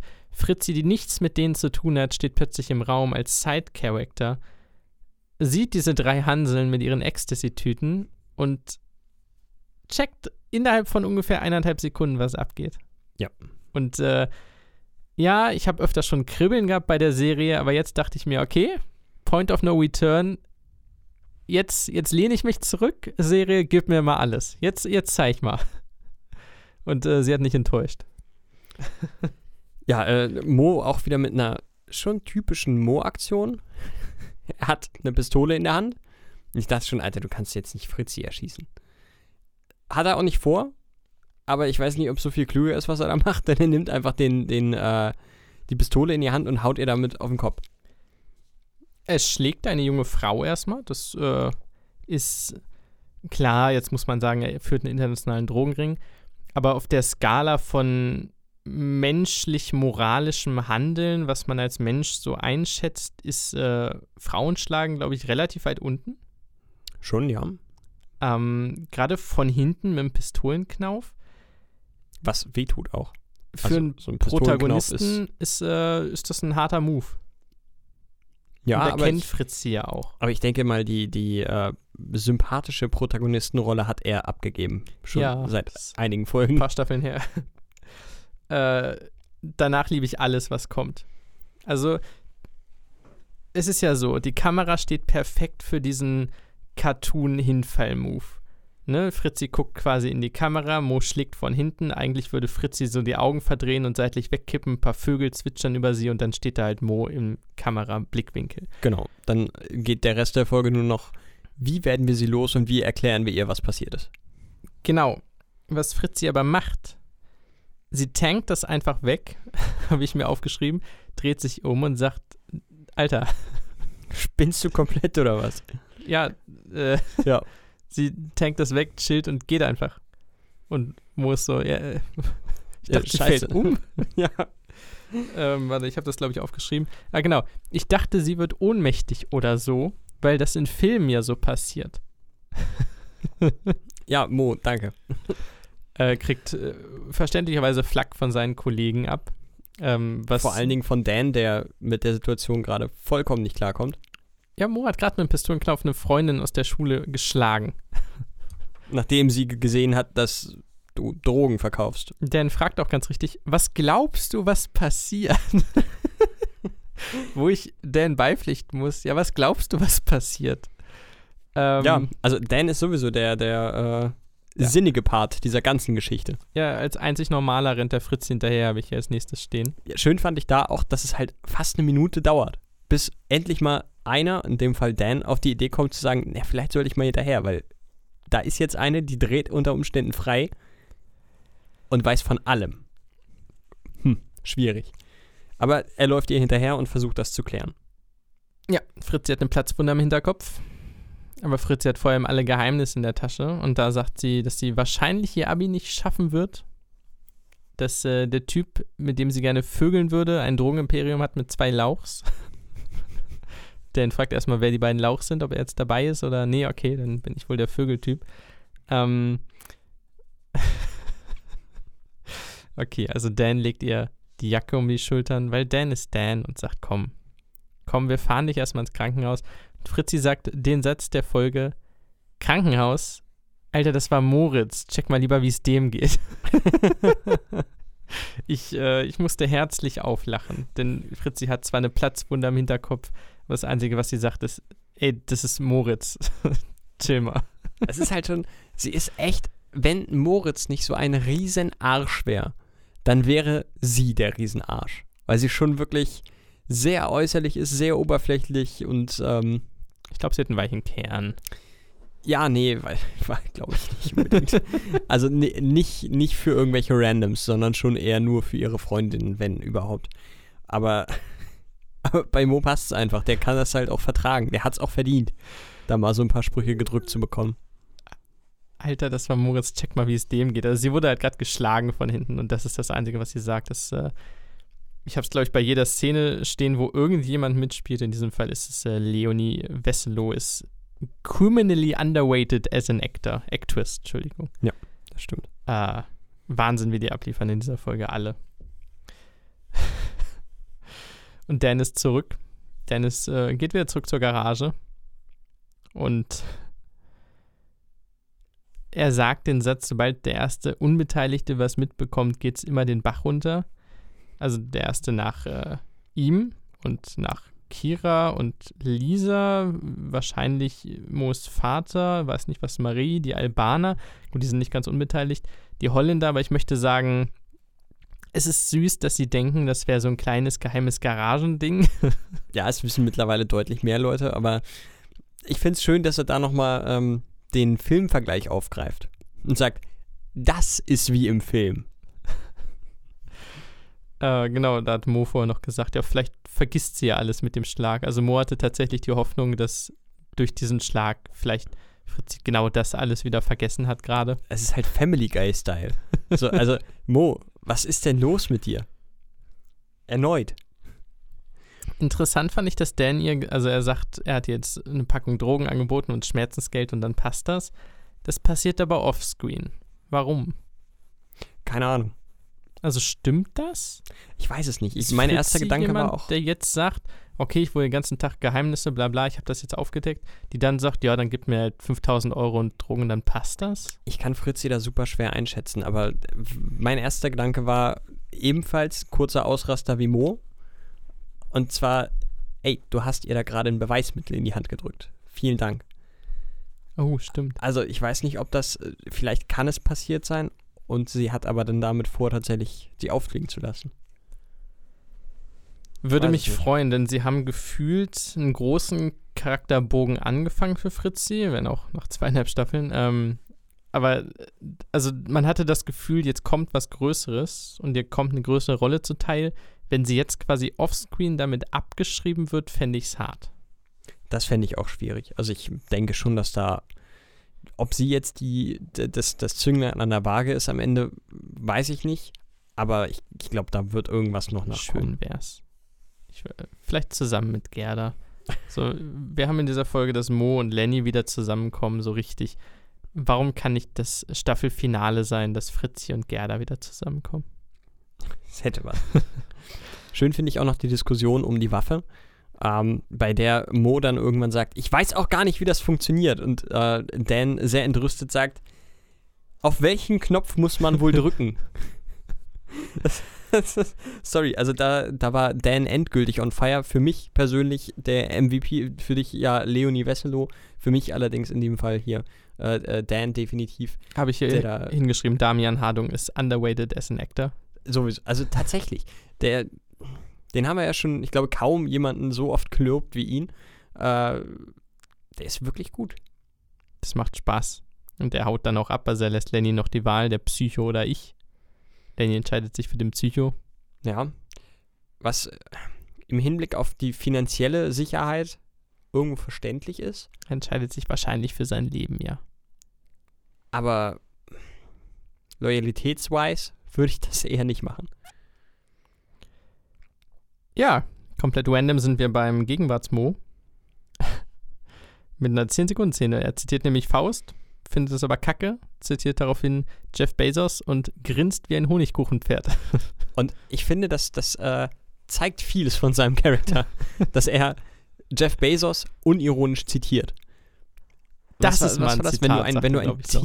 Mit, mit zwei Pizzen nicht füttern kannst oder wenn du zwei Pizzen hast und damit dein Team nicht füttern kannst, dann ist das Team zu groß. Genau, und dann sagt man, das ist ein Zitat. Und dann, also dieses Grinsen zeigt einfach, Digga, naja, Schwierig. schwierig. äh, schwieriger, es wird auch immer schwieriger. Denn sie haben die Drogen jetzt alle verschickt und verpackt. 23.000 Pakete. Wobei, verschickt nicht, äh, sie haben das Geld bekommen und würden es jetzt verschicken. Lenny schlägt vor, okay, wir haben das Geld für meine, für meine OP, für meine Behandlung. Reicht das nicht? Also können wir nicht einfach die Drogen verstecken und wir bleiben einfach auf dem Geld sitzen und dann sagt Mo aber nein. Also wir sind ja nicht kriminell. Also wir wir verkaufen die Drogen ja ethisch korrekt. ja, das ist auch wirklich schön, dass er da nochmal Abstriche macht. Das ist aber ist so ein Pseudo-Geschäftskodex, oder? Also das Ja, absolut. Also er, er hat ja auch immer noch sein alter Ego M1000. Und da steht, also da hat er einen Ruf zu verlieren. Auch wenn es mit seinem privaten, persönlichen Leben nichts zu tun hat. Er hat da tatsächlich einfach einen, ja, einen Ruf zu verlieren. Ja, und das, das passt gut zu seiner tief verwurzelten DNA, dass er das nicht machen will. Äh, Davor finde ich noch ganz nett, das ist eine ganz, ganz kurze Szene und eigentlich auch nicht wirklich wichtig, aber das fand ich ganz süß, wie er versucht schon zu raten, so ja, wie viel, wie viel haben wir wohl? Ich sag mal 850 Bestellungen und Lenny kommt an, sagt 23.000. Also, Ja, 23.000, dann irgendwas ganz, ganz Genaues sagt und äh, Mo ganz enttäuscht ist, dass Lenny schon vorher drauf geguckt hat, sich gespoilert hat und er sagte, oh Mensch, ich dachte, wir gucken zusammen. Das ist einfach, ja, es ist äh, fast wieder wie, wie ganz zu Beginn der Serie. In alten Zeiten, das habe ich mir nämlich aufgeschrieben. Wir haben nach langer Zeit mal wieder einen Briefkastenshot. Ein Briefkastenschlitz, wo ein Drogenpaket reingeworfen wird.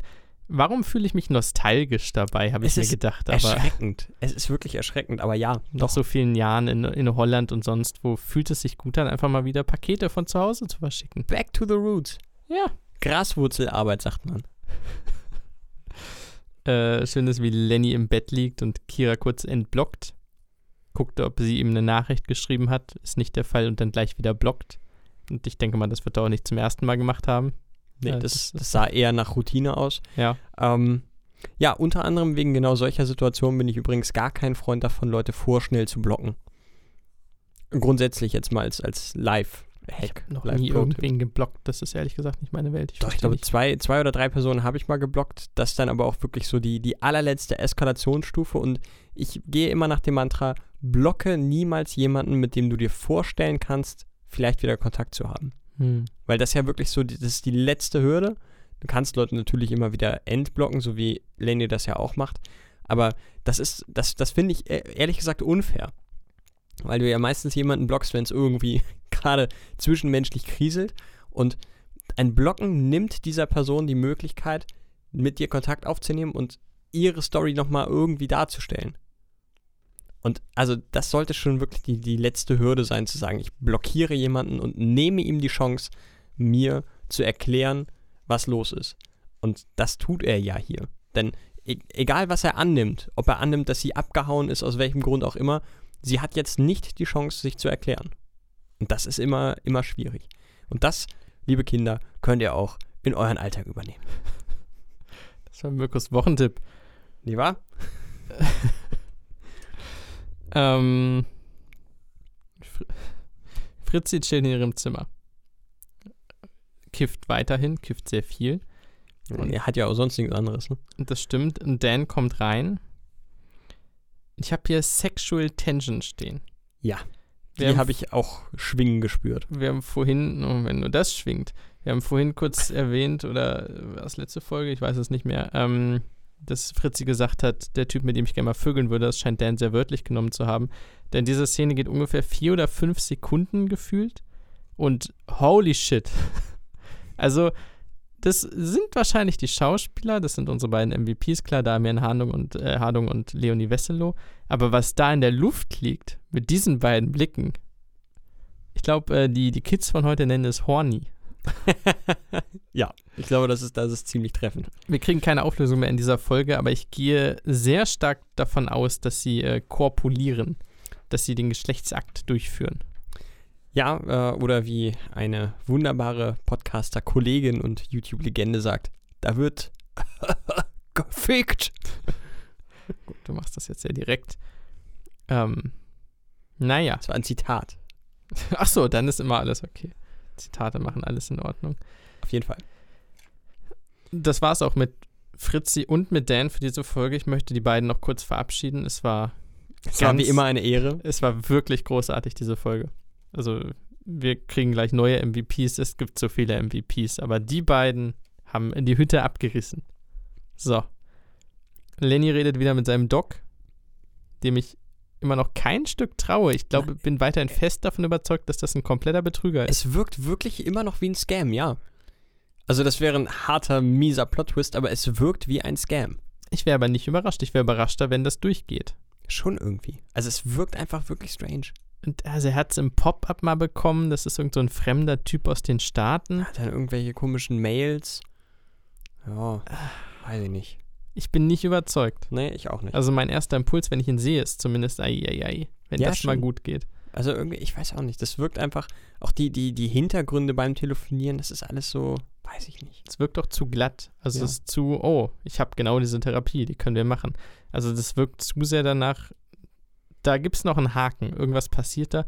Vielleicht gibt es da eine andere Therapie, vielleicht sonst was, klar. Aber ich glaube nicht, dass der Weg jetzt von Lenny ist, hier ist Lenny, ich habe das Geld, ich gehe diesen Weg, hier ist der Doc, da kriege ich meine Behandlung. Das wird er nicht Ich meine, es ist eine experimentelle Therapie, die wohl irgendwie auch noch nicht wirklich erprobt ist. Sind das nicht eigentlich Prüfungsstadien, wo du als Proband eher bezahlt wirst, als dass du bezahlen musst?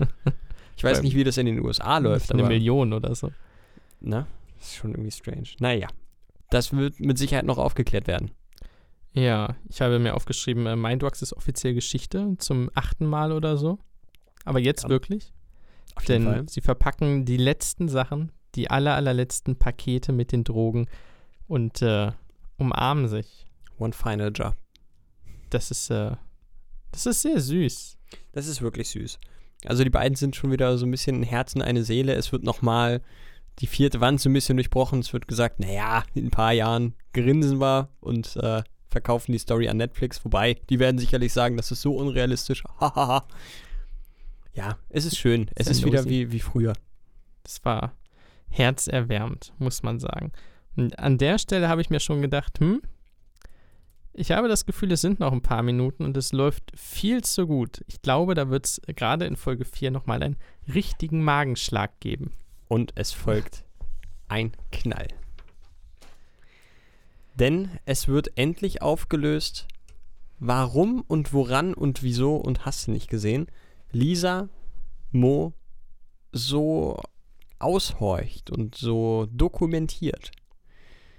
Wir finden heraus, dass es eine Aufgabe einer Universität ist für ein Journalismusstipendium. Genau, Aufgabenstellung 1, ein Artikel über eine bekannte Person schreiben, 1400 Wörter, was sehr wenig ist. Das ist ein re relativ kurzer Artikel. Ich hätte gedacht, das müsste schon so eine längere Reportage sein oder so, aber nee, das ist gar nicht so viel. Ähm, sie benimmt M1000. Man kann das auch so ein bisschen durchlesen da, wenn man auf Pause drückt. Äh, fairerweise sagt sie, das weiß man hier schon, tatsächlich nichts über Moritz Zimmermann. Also es wird nichts über die Identität oder den Ort deutlich. Im Grunde lässt der Text, ja klar, sie kennt die Person. Das ist halt ein Punkt. Auf der anderen Seite ist es komplett anonym. So. Ja. Allerdings äh, halte ich so ein, wenn sie den, die Person tatsächlich aus dem absolut allerdirektesten Umfeld kennt, also ihr Ex-Freund, mit dem sie immer noch viel zu tun hat, mit dem sie jetzt gerade das Abi gemacht hat, ah, das ist schon eine, eine große Sicherheitslücke. Für ihn. Ja, komme ich später nochmal drauf. Ähm, warum ich glaube, na okay. Äh, ganz kurz, was viel, viel wichtiger ist. Fritzi näht Lisas Abiballkleid. Das ist sehr süß. Ja, habe ich ihr auch irgendwie nicht zugetraut, Wie muss ich ehrlich gestehen. Nee, hätte ich nicht gedacht bisher, dass die nähen kann. Aber Ja. cool. Ja. Also Daumen Char hoch. Cha Character Development. äh, Fritzi überrascht uns immer wieder. Ja, die beiden telefonieren übrigens, also Mo und Lisa. Das haben wir, glaube ich, gar nicht erwähnt. Die, die quatschen so ein bisschen und Mo erzählt natürlich vom Plan, den er jetzt hat und den er verfolgt hat, wo Lisa mal ganz kurz offscreen, äh, nicht offscreen, onscreen die Aufnahme beginnt. Weil, Der oh, wirkt wie, wie ein Obervillain. Also während er das erzählt und gerade am Ende äh, ja, kommt er zum Abschluss und tritt in so ein schales Licht. Ganz gruselig. Aber das will er doch auch, oder? Also Mo ist ja ein absoluter Egomane. So, es geht um ihn. Und ja, in seinem Job geht es natürlich um Geheimhaltung und über Anonymität und so und anders geht's nicht. Aber ich glaube, Mo hat diesen unfassbaren Drang, jemandem davon zu erzählen. Also er sonnt sich in seiner Großartigkeit, aber niemand kann an seiner Großartigkeit teilhaben. Deswegen sehnt er sich sehr stark, und das ist meine Interpretation, nach irgendwelchen Auswegen, um Leuten zu sagen, ey, guck mal, was ich eigentlich für ein krasser, krasser Typ bin. Und das hier ist mein Megaplan. Ist der nicht geil? Und dann will er Bestätigung haben. Absolut. Also, das kommt das- sehr stark vor. Das sieht man ja auch an, an der Art und Weise, wie er sich verhält, wenn wir in die Gegenwart schalten zu ihm. Ist Da- nur stolz und Da ist er auch unfassbar großspurig und er, er ist quasi der nächste äh, Jeff Bezos. cocky, ja. Ähm, ja, Lisa nimmt das auch einfach mal mit auf und äh, Mo erzählt. Denn Mo hat, wie gesagt, den Double Quest getüppelt, Quest, keine Ahnung. Ähm, denn er hat nicht nur die Polizisten hochgenommen. Nee, warte, die Holländer an die Polizisten verraten so und dann die Polizisten hochgenommen, indem er MyDrugs neu gestartet hat, sondern weil Lisa sagt, oh, hast du nicht Angst, dass die Holländer irgendwas machen? Und wir wissen bisher noch nicht, was mit Martin, Marlene und Beke passiert ist. Boah, krass. Ähm, der hat nämlich die Holländer an die Albaner geliefert. Und ich habe so viele Highlights hier in dieser Folge. Doro, Doro ist endlich wieder da, ja. ich Für habe eine ganz kurze ehrlich Zeit, gesagt, weil die Schauspielerin recht alt ist, habe ich mir ein bisschen Sorgen gemacht. na, Maren Kräumann lebt noch. Die hat auch ihre eigene Show im ZDF Neo. Kann ja auch sein, dass ihr nicht so gut geht, keine Ahnung. Es sind auch nur fünf Sekunden, aber mein Gott, ist mein Herz warm geworden, als ich Doro gesehen habe. Es ist Mama Doro, die Albanerin. Und sie regelt. Äh, ja, Sie regelt hart. Ähm, wenn ich das richtig interpretiert habe, werden die drei Niederländer jetzt gefangen genommen und von den Albanern gefoltert. werden sie gefoltert? Die Schmerzensschreie ließen darauf schließen. Jeder hat seine Inter Also, ich sag mal, wie ich es verstanden habe. Danach sagst du deine. Vielleicht Mhm. kommen wir überein. Ähm, also, Mo hat bei Doro einen Auftrag gegeben. Hier, das sind die drei Leute, ne? Hast Fotos. Doro kümmert dich. Finde ich mega geil. Freut mich einfach. Ähm, Doro gibt die Aufträge weiter. Mit einer Tüte Fleisch, weil Doro ist ja Fleischerin und da läuft alles mit Schlachterei und so. Irgendwie krank. So eine Tüte Trockenfleisch ist das, glaube ich. Ja, Das scheint der auch. Stil zu sein, der Albaner. Gibt das dann irgendwelche Schlechter weiter? Keine Ahnung. Irgendwelche Kriminellen. Vielleicht ist ähm, das auch ein, Code für Abschlachten. Und jetzt weiß ich nicht, was gemacht wird. Also sie sind in einem Gefängnis offenkundig. Ja, ich ich weiß nicht, ob es ein Gefängnis war. Es wirkte für mich eher wie ein äh, verlassenes Haus, größeres. Okay, weil ich glaube, vorne war Stacheldraht. Meine Interpretation wäre erstmal Gefängnis. Und dann hätte ich gedacht, entweder werden sie klar gefoltert, äh, vielleicht getötet. Das hätte ich sehr strange gefunden, weil das sehr große, wichtige Charakter waren. Auch gerade Martin am Ende mit durchaus tieferen Zügen noch. Das wäre, glaube ich, offscreen eine Verschwendung gewesen. Ja, also die hätte man onscreen töten sollen, wenn dann.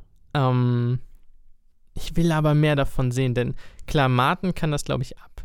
Martin ist ein Schläger, aber Marlene und Beke, die ihr Leben daraus machen, vielleicht selber mal eine Pistole in die Hand zu nehmen und wen erschießen, klar, aber die machen ja nicht die Drecksarbeit, die kriegen nichts ab. Das sind hübsche Frauen, die im Vorder die im Hintergrund stehen, nicht im Vordergrund, ähm, und die die Strippen ziehen. Und die in direkten Foltersituationen oder in irgendeiner tatsächlichen körperlichen Auseinandersetzung zu sehen, das fände ich krass. Wo sie mal nicht die Machtposition haben. Und wir kennen die beiden bisher ausschließlich aus der Machtposition. Ja.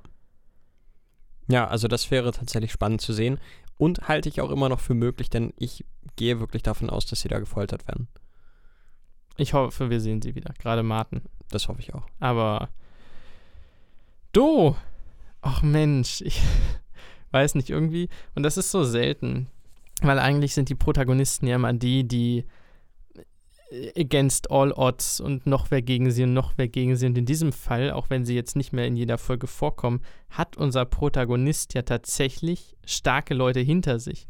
Also er kann auf eine Familie zurückgreifen, die jetzt nicht seine Familie ist und auch nicht aus Albanien kommt, aber halt eine Familie aus Albanern ist. Er kann sagen, mach das oder das.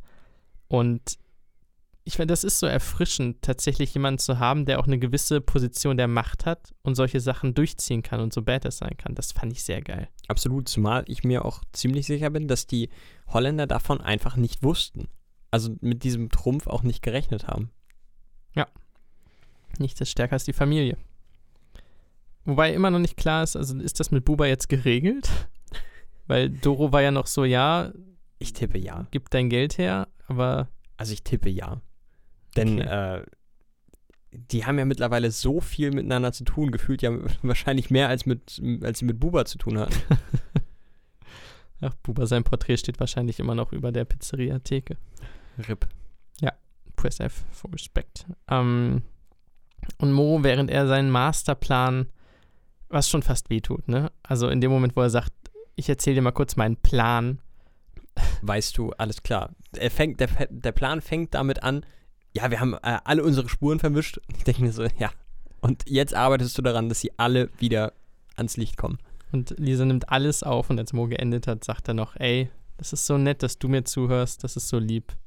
Es ist schön, dass ich wenigstens mit dir ganz offen sprechen kann. Und Lisa sagt ihm, ja, eine Sache müsste ich dir noch sagen. Machen wir morgen. Klären wir dann. Und das habe ich nicht gefunden. Ich habe lange gesucht. Sie sind an einem leeren Schwimmbad.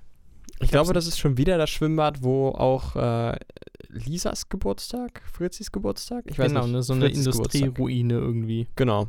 Also es wirkt wie ein al- altes äh, Freibad. Waldbad, irgendwie so. Dahinter sind Häuser, keine Ahnung. Ähm, da sitzen sie, sieht sehr cool aus. Sieht aus wie so ein Treffpunkt. Vielleicht ein Treffpunkt von den beiden von früher. Wer weiß das schon. Absolut Kann möglich. gut Ja. sein. Ähm, und Lisa offenbart Mo, dass sie endlich was gefunden hat, was sie machen will. Was, glaube ich, tiefer geht, als es erstmal klingt, weil Lisas gesamte Arc in den ersten beiden Staffeln war ja, dass sie keine Ahnung hat, was sie machen will. Also so gar keine. Sie muss sich finden und weiß nicht auf A oder B, was will ich denn sein im Leben? Will ich weg? Will ich hier sein? Mit wem will ich sein? Kann ich als Mensch sein? Wo kann ich Mensch sein? Und sie hat sich da auch sehr reingesteigert. Gerade so äh, gegen Ende von Staffel 1 äh, wurde sie kurzzeitig Ich unerträglich. erinnere mich an deine Ausraster, ja.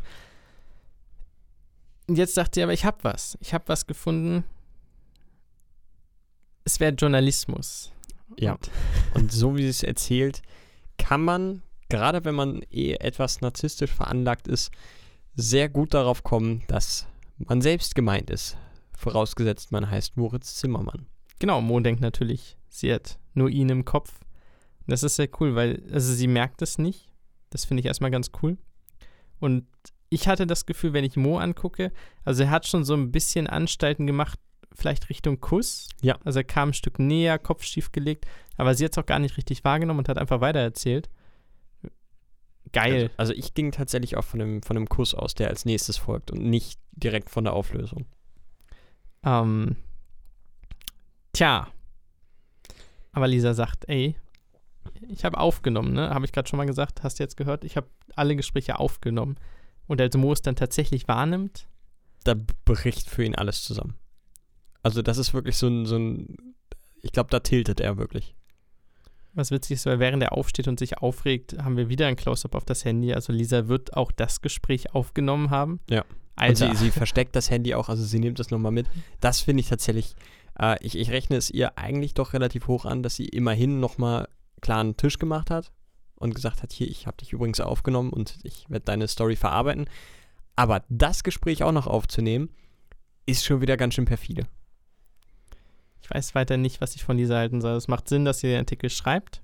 Und sie sagt ja auch, wir haben es vorhin gesagt, na, kann man schon drauf kommen, wer das sein könnte. Ja. Aber erstmal ist ja alles anonym und so und sie hat es ja noch nicht veröffentlicht. Sie spricht ja mit ihm. Das ist ein Betrug von Freundschaft, klar, und ein Ausnutzen hätte man, naja. Ähm, also ich äh, erkenne ihr ihren guten Willen irgendwo an. Aber es reicht für mich nicht, Nein, das um, um sie so zu, sagen. zu redempten. es reicht nicht. Also das, was sie da abzieht in den letzten drei, vier Folgen, ist echt starker Tobak. Und sie gehen im Streit auseinander und werfen sich noch Dinge an den Kopf. Und das bei Lisa und Mo, die so eine gute Chemie gehabt haben zwischendurch. Ja, also ich war, war wirklich ein bisschen geschockt, wie, wie schnell das Ganze auch eskaliert ist. Nachvollziehbar. Zu Recht genau nachvollziehbar. Aber wenn man es dann sieht, ist es doch ein bisschen, es schmerzt auch ein bisschen, weil du weißt, dass die beiden eigentlich sehr guten Paar abgeben würden. Und nach allen Regeln des Storytellings, sage ich mal, auch wenn ich das Wort nicht mag, eigentlich am Ende der Serie zusammen sein müssten. Ja, also das, Weil das sind unsere JD und Elliot hier. genau das, das ist ein perfektes Beispiel. Das sind unsere JD und Elliot. Das ist, äh, ja, Robin und Ted. Ja. sorry, sorry.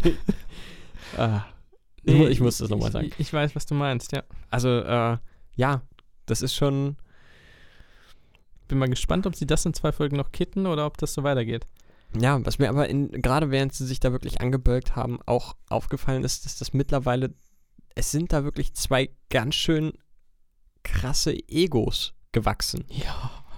Und ich weiß wirklich nicht, ob diese Egos sich beide so weit zurücknehmen können, dass die nochmal zusammenfinden. Und das ist das erste Mal, dass ich wirklich sehr daran zweifle, dass sie am Ende zusammenkommen werden. Auseinandergewachsen, sagt man auch. Das ist erschreckend. Ja, Mo macht das, was äh, alle guten Menschen machen.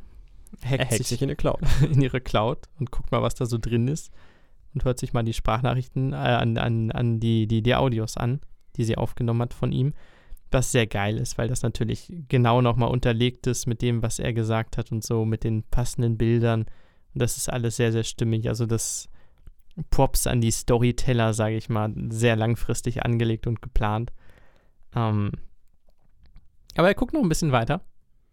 Und Und jetzt, jetzt fängt der Oberarsch, also wirklich, der ist ja zu einem, muss ich so sagen, ist ja echt zu einem Wichser geworden in den letzten Folgen, zwei Staffeln. Aber jetzt tut er mir leid. Das tut weh. dass er die Bilder sieht. Ja.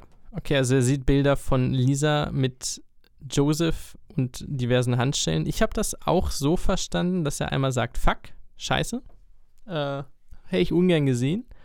Auf der anderen Seite sagt er zur selben Zeit, man muss alles über seine Gegenüber wissen und so. Ne? Also die Memo läuft zu dem Zeitpunkt. Also ich kann mir schon vorstellen, dass diese kinky Fotos, die er da hat, vielleicht auch noch irgendeinen Nutzen für ihn haben können. Das wäre der Das Beginn einer unglaublich hässlichen Schlammschlacht. Oh, das ist natürlich auch möglich. So, äh, an, in die Richtung habe ich nicht gedacht. Weil er sagt es halt in dem Moment im Voice-Over, deswegen wäre das natürlich Ja, aber nicht kinky. Handschellenfotos. Hui, ja, das, oh, das würde wirklich böse enden, glaube ich. Aber unmöglich ist da mittlerweile gar nichts mehr. Nee. Deswegen möchte ich auch schließen äh, mit dem Satz, den Lisa noch sagt. Obwohl ihn niemand besser kennt als ich, könnte ich nicht sagen, ob er jetzt mit den Drogen aufhört. Und das wäre auch ein schöner Satz gewesen, um eine Staffel zu beenden. Ja, das stimmt. Bisschen Open End, weil wir wissen ja tatsächlich nicht, ob Mo weitermacht. Das ist alles, wofür Mo lebt. Und so sehr es ihn ärgert, dass Lisa ihn komplett hintergangen hat, feiert er sich, glaube ich, dafür, dass so dieses M1000-Gimmick, der Revolutionär, der Typ, der das alles neu gemacht hat, der diese neuen Wege gefunden hat, der so ein geiler Typ ist, ne? Dass der jetzt groß rauskommen könnte. Und ich glaube, er würde dieses Alter Ego auch gern weiter spielen. Auf jeden Fall, äh, zumal er auch in den, in den Audioaufnahmen noch erwähnt, dass er sich selber nicht ganz sicher ist, ob er in ein normales, langweiliges Leben überhaupt wieder zurückfinden könnte. Und das deutet ja auch schon wieder ein bisschen darauf hin, dass er zumindest mit dem Aufhören auch wirklich strugglen würde. Ja. Eine ereignisreiche Folge. Aufgeteilt auf zwei, weil es zu ereignisreich war. ja, auch ein, ein First. Ein, ein First. Maybe not the last, aber a first. Willst du ein Fazit machen?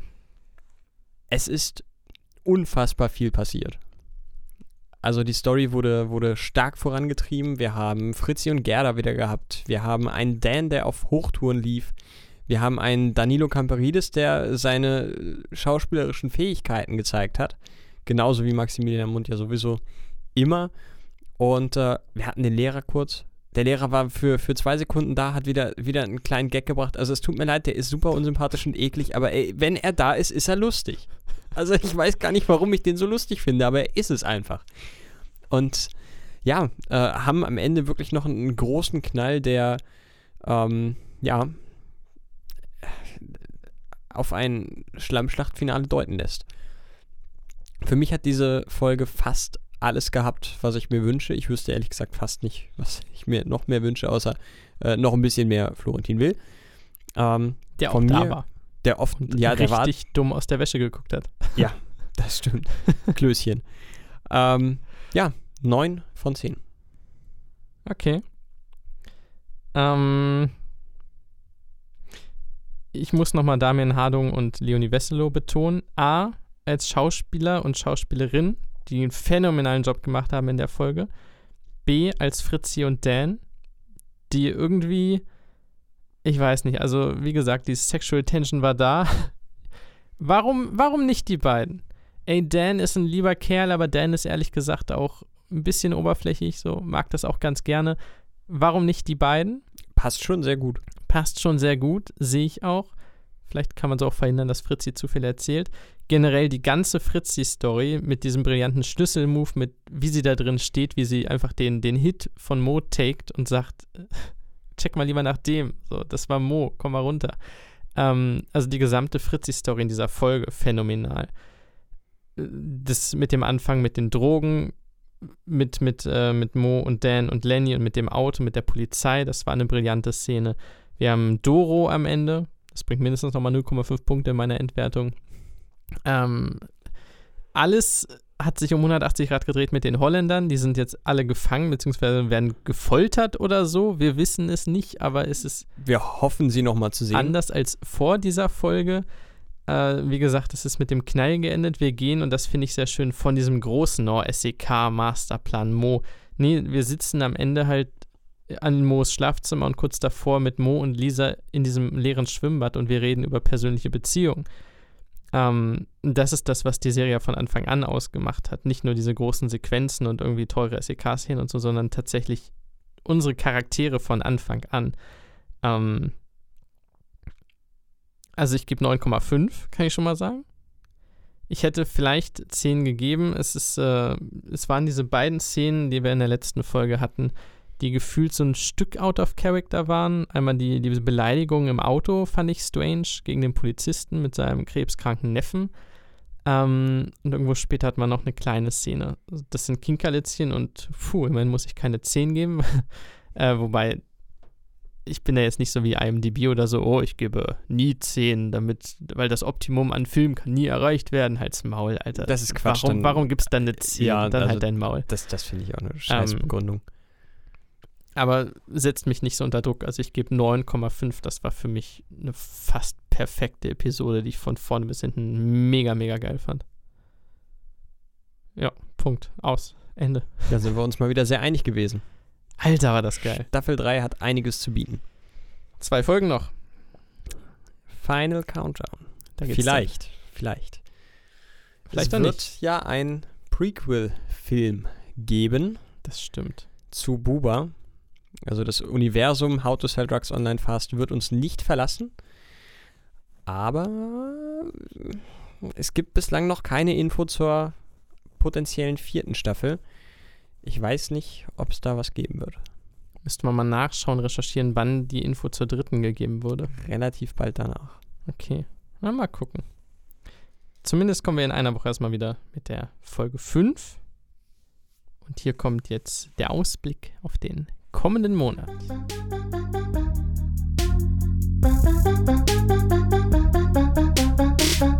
Und wir kommen zur allerletzten Rubrik allerletzten Session vor dem Monatsende. Ist schon wieder Monatsende. Ist erschreckend. Krass. Ich dachte, September hat gerade angefangen. Ja, es ist Herbstbeginn, langsam. Die Menschen werden wieder trauriger, stellen sich schon mal auf die Winterdepression ein und hoffen, dass sie den Winter überleben werden. Zumindest ist das meine, meine Herangehensweise, sobald der Herbst beginnt. Aber es gibt auch schöne Sachen im Herbst. Oh, und davon mannigfaltig. Ich äh, würde dann direkt mal mit den Games beginnen und Leute, äh, haltet euch fest, euch wird nicht langweilig. Wenn das Wetter draußen scheiße ist, geht rein. Es gibt mehr als genug zu zocken. Und zwar direkt am 1. Oktober für alle Freunde des gepflegten Fußballs FIFA 22. Ich würde euch tiefstens raten, euch das Geld dafür zu sparen, aber falls ihr es eh überhaupt, dann gönnt euch. Am 5. Oktober kommt das gerade erst angekündigte Alan Wake Remaster, ebenfalls für alle Konsolen. Und am 5. Oktober auch, ein bisschen spezieller, Super Monkey Ball Banana Mania. Ist ein kleiner Geheimtipp, kann ich euch wärmstens ans Herz legen. Äh, kein wirklicher Geheimtipp kommt zwei Tage später, am 7. Oktober, das AAA-Game Far Cry 6 für alle gängigen Konsolen. Das wird sicherlich wieder ein richtiger Brecher. Am 8. Oktober, einen Tag danach, für alle Switch-Liebhaber Metroid Dread, ein Action-Plattformer im Metroid-Universum. Am 12. Oktober kommt der Left 4 Dead-Klon, beziehungsweise inoffizielle Fortsetzung, Back 4 Blood, raus. Und am 15. Oktober, alle Freunde der Crisis-Reihe können sich freuen, denn äh, die Remastered Trilogy erscheint dort am 22. Oktober äh, kommt mit The Dark Pictures House of Ashes ein Horror-Adventure raus und äh, alle, die Until Dawn kennen, müssten sich da freuen, denn das ist bereits der zweite Nachfolger davon. Und last but not least, viele Freunde der Real-Time-Strategy werden jetzt aufjubeln. Am 28. Oktober erscheint endlich Age of Empires 4 für den PC. Und wer nicht zu Hause bleiben möchte, sondern den Gang ins Kino bevorzugt, für den gibt es mehrere Sachen, allerdings primär erst in der zweiten Hälfte des Oktobers, denn wir beginnen mal am 14. Oktober. Da kommt The Last Duel, ein Film von Whitley Scott, dem selbsternannten Revolutionär des Films. Er geschrieben hat ihn allerdings nicht Ridley Scott, sondern das Team aus Ben Affleck und Matt Damon, der gute Kumpels sind. Es geht um äh, Frankreich im 14. Jahrhundert, so ein bisschen Richtung Drama, Frauen, gegen Duelle. Man kennt es. Adam Driver ist auch dabei. Kann eine coole Sache werden. Am 14. Oktober wird es meiner Ansicht nach auch sehr interessant, da Resistance ins Kino kommt. Gedreht von Jonathan Jagu. Jakubovic, vielleicht heißt er auch Jonathan, ich weiß es nicht. Mit einem sehr interessanten Cast.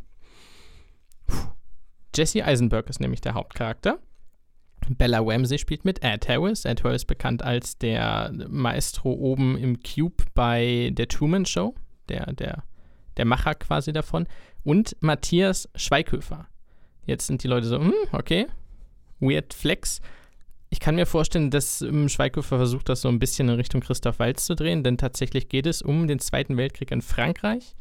Äh, Jesse Eisenberg, die Legende, spielt einen Pantomime, der sich im Rahmen der Kunst verständigen und interpretieren möchte und dann aber in eine Widerstandsgruppe gerät und äh, jüdische Kinder, glaube ich, beschützen will. Und natürlich ist der Obernazi in dem Fall Matthias Schweighöfer. Nicht natürlich, weil er irgendwelche Ideologien verfolgt, aber weil er so aussieht. Mit sehr groß, sehr blond, sehr blauäugig. Bin ich sehr gespannt. Also eine internationale Produktion mit einem doch großen deutschen Schauspieler kann gut werden, kann nach hinten losgehen. Ebenfalls am 14. Oktober kommt der klassische jährliche Liam Neeson Action-Thriller raus, The Ice Road. Ich glaube, den Trailer dürften schon einige gesehen haben. Der wird sehr oft vor irgendwelchen Videos gespielt, wenn man einen ähnlichen Algorithmus hat wie ich. Gedreht von Jonathan Hensley mit äh, Liam Neeson und Lawrence Fishburne. Da geht es darum, ich glaube, durch die Arktis zu fahren mit langen Trucks, während das Eis unter den Trucks bricht, aber sie müssen rechtzeitig irgendwo sein. Kurzweiliger Action-Spaß, könnte man sagen. 14. Oktober ebenfalls Supernova, was nach einem Knaller klingt. Es dürfte allerdings eher eine traurige Angelegenheit werden, nicht aufgrund der Qualität, sondern aufgrund des Inhalts. Äh, Harry McQueen hat ihn gedreht, wird äh, gespielt unter anderem von Colin Firth und Stanley Tucci. Es geht um zwei Leute, einer davon hat schwer Demenz und sie reisen nochmal durch England, um sich von ihren Leuten zu verabschieden und noch schöne Momente zu erleben. Am 21. Oktober, wir gehen in die Action-Richtung, kommt Venom, 2, der zweite Teil, gespielt von Tom Hardy. Nebenher sind auch noch Michelle Williams, Woody Harrison als Carnage, der neue Gegenspieler, und Naomi Harris dabei, gedreht von Andy Serkis, dem ehemaligen Gollum-Darsteller und heute doch oftmals als Regisseur eingesetzt. Ich glaube, Hobbit hat er auch mal Nebenregie geführt.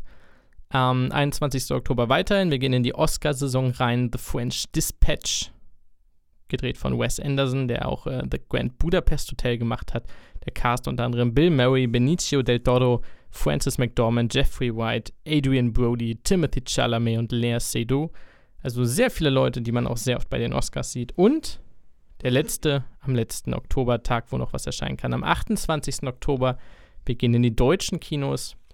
Da kommt nämlich Contra, ein Film von Sönke Wortmann in den Hauptrollen Christoph Maria Herbst und Nilam Farouk. Wie hieß der Film? Der Vorname, glaube ich, gab es vor ein paar Jahren, wo an so einem Essenstisch diskutiert wird, ob man ein Kind einen ausländischen Vornamen geben sollte, wenn man damit nichts zu tun hat oder so. In diesem Fall ist es wieder eine Auseinandersetzung mit rassistischen Vorurteilen. Ich meine, Christoph Maria Herbst spielt einen Uni-Professor, der sich rassistisch äußert in einer Sitzung und dazu verdonnert wird, bevor er rausfliegt, weil das schon öfter passiert ist, der von Nilam Farouk gespielten Studentin zu helfen bei einer Diskussion oder Podiumsdiskussion oder so. In diese Richtung wird dieser Film auch gehen. Das war es mit dem Kino. Spannend, spannend, denn mit Nilam Farouk gibt es dort ja eine ehemalige bekannte YouTuberin, die jetzt äh, auf die ganz große Leinwand Ich kommt. mag die sehr. Schon 2011 habe ich die wirklich gemocht. Ich weiß leider ihren YouTube-Channel-Namen nicht mehr. Ähm, warte, warte. Der hieß später Nilam. Ja, genau. Aber vorher hatte die einen anderen Namen. Naja, Darum geht's aber nicht, denn auch Netflix hat in diesem Monat einiges Neues zu bieten. Und zwar unter anderem drei Filme, die wir euch ans Herz legen wollen. Direkt am 1. Oktober ein Netflix Original Film, The Guilty. Warum schlagen wir euch den vor? Ganz einfach, Jake Gyllenhaal spielt mit, was bedeutet, dass der Film wahrscheinlich fantastisch wird. Ähm, für ein bisschen seichte Comedy, ebenfalls am 1. Oktober die Fortsetzung von Dumm und Dümmer, Dumm und Dümm mehr mit EHR. Äh, ja, unter anderem auf dem Niveau bewegen wir uns da, aber ist ein ganz netter Film. Und äh, vier Tage später, am 5. Oktober, erscheint ein interakt äh, interaktives WWE-Special, Escape the Undertaker. Also da äh, unbedingt mal reinschauen, das kann sehr, sehr spannend werden. Allerdings, Netflix ja eher bekannt für Serien und auch da haben sie direkt am 1. Oktober einen absoluten Brecher am Start und zwar alle Staffeln von Seinfeld. Leute, wenn ihr Comedy mögt, wenn ihr Sitcoms mögt, ist das ein Must-Watch. Falls euch eher Dokus zusagen, kann ich euch auch am 1. Oktober die Colonia Dignidad Doku über eine deutsche Sekte in Chile empfehlen. Ebenfalls eine Doku wäre dann am 6. Oktober verfügbar. Unsportlich heißt sie. Ist die erste Ausgabe, das heißt, es kann da eventuell sogar noch Fortsetzungen geben. Äh, in dieser Doku stehen Kontroversen und Skandale der Sportwelt im Mittelpunkt. Am 21. Oktober eine neue Serie, Inside Job. Erste Staffel äh, ist eine Comedy für Erwachsene, in der es eine Schattenbehörde versucht, äh, in der eine Schattenhürde, Schattenbehörde versucht, Verschwörungstheorien geheim zu halten. Ich denke mal, da werden dann auch so Querdenker und Co. ein bisschen aufs Korn genommen. Bin ich mal gespannt. Am 21. Oktober, also ebenfalls am selben Tag, kommt die Serie Life's a Glitch raus und zwar mit Julian Bam, womit wir den zweiten YouTuber hätten, der mittlerweile in die eher ernstzunehmendere Schauspielrichtung geht. Ähm, und äh, ja, was man davon halten kann, sieht man dann. Ich bin mal gespannt. Einen Tag später gibt es für Freunde von Lock and Key etwas zu feiern, denn da erscheint die zweite Staffel der Mystery-Serie auf Netflix. Wir gehen kurz zu Disney Plus rüber. Da kommt nämlich am 1. Oktober Lego Star Wars Gruselgeschichten raus, weil sie sich weiter über uns lustig machen. Alle wollen Spiele. Sie machen weiter komische Filmchen mit Lego Star Wars. Ebenfalls am 1. Oktober Der Schuh des Manitou. Ein deutscher legendärer Comedy-Film und Mord im Orient Express, die neue Version von 2017. Verfügbar am 6. Oktober, das dürfte alle Marvel-Fans freuen, kommt Black Widow. Der war zwar vorher schon da, aber nur mit dem VIP-Kostenzugang. Jetzt ist er auch frei verfügbar am 8. Oktober. Das Wunder von Bern. Ein, ein deutscher Film, den man gesehen haben muss. Am, oh, dann ist ein riesiger Cut. Am 29. Oktober geht es weiter mit Scary Movie 4, der dort erscheint. Und dann, das dürfte dich beides sehr freuen. Am 13. Oktober Staffel 1 bis 3 von Hubert und Staller. Und am 20. Oktober die ersten drei Staffeln von Modern Family, die auf dem Network Disney Plus erscheinen, das du immer noch nicht hast. Genau, dass ich immer noch erfolgreich, aber immer schwerer werdend boykottiere. Und äh, tatsächlich freut mich gerade Modern Family überhaupt nicht, denn diese drei Staffeln fehlen jetzt auf Netflix. Vielen Dank Ui. dafür, Disney. Ihr schafft es immer wieder, euch bei mir beliebt zu machen. Und naja, die ersten drei Staffeln von Hubert und Steller habe ich bereits gesehen und ich sag mal so, also ein Rewatch muss jetzt nicht zwangsläufig sein. Aber das war's noch nicht. Denn wir hatten zwar heute schon die ein oder andere Comedy da, aber ich glaube, die wohl vielversprechendste, die folgt jetzt. Und zwar ab dem 1. Oktober auf Amazon Prime Video kommt die zweite Staffel von LOL. Last One Nothing haben wir hier auch schon in äh, ziemlicher Breite, ungewöhnlicher Breite, äh, in diesem Podcast besprochen. Also wirklich absolute vollste Empfehlung. Ab dem 18. Oktober kommt Staffel 7 von Fear the Walking Dead auf Amazon Prime Video und abschließend am 25. Oktober Lucifer Staffel 6, wenn ich da richtig informiert bin, die letzte finale Staffel. Also auch da nochmal Qualitätscontent. Apropos Qualitätscontent, der ist jetzt vorbei. Jetzt müsst ihr wieder eine Woche warten, bis ihr euch erfreuen könnt an den Freuden des Lebens. Eine ganze Woche. Ich bin echt gespannt, wie die Wahl dann ausgegangen ist, aber dazu haben wir vorhin uns schon ausgiebig geäußert. Wir wünschen euch, wie üblich, eine wundervolle Woche, eine volle Woche voller Erlebnisse, Erfahrungen und Glücksmomente, die ihr sammeln und teilen könnt mit euren Mitmenschen, wenn es hineingeht in die kalte, nasse, dreckige Jahreszeit. Macht es gut, bis nächsten Montag. Ciao.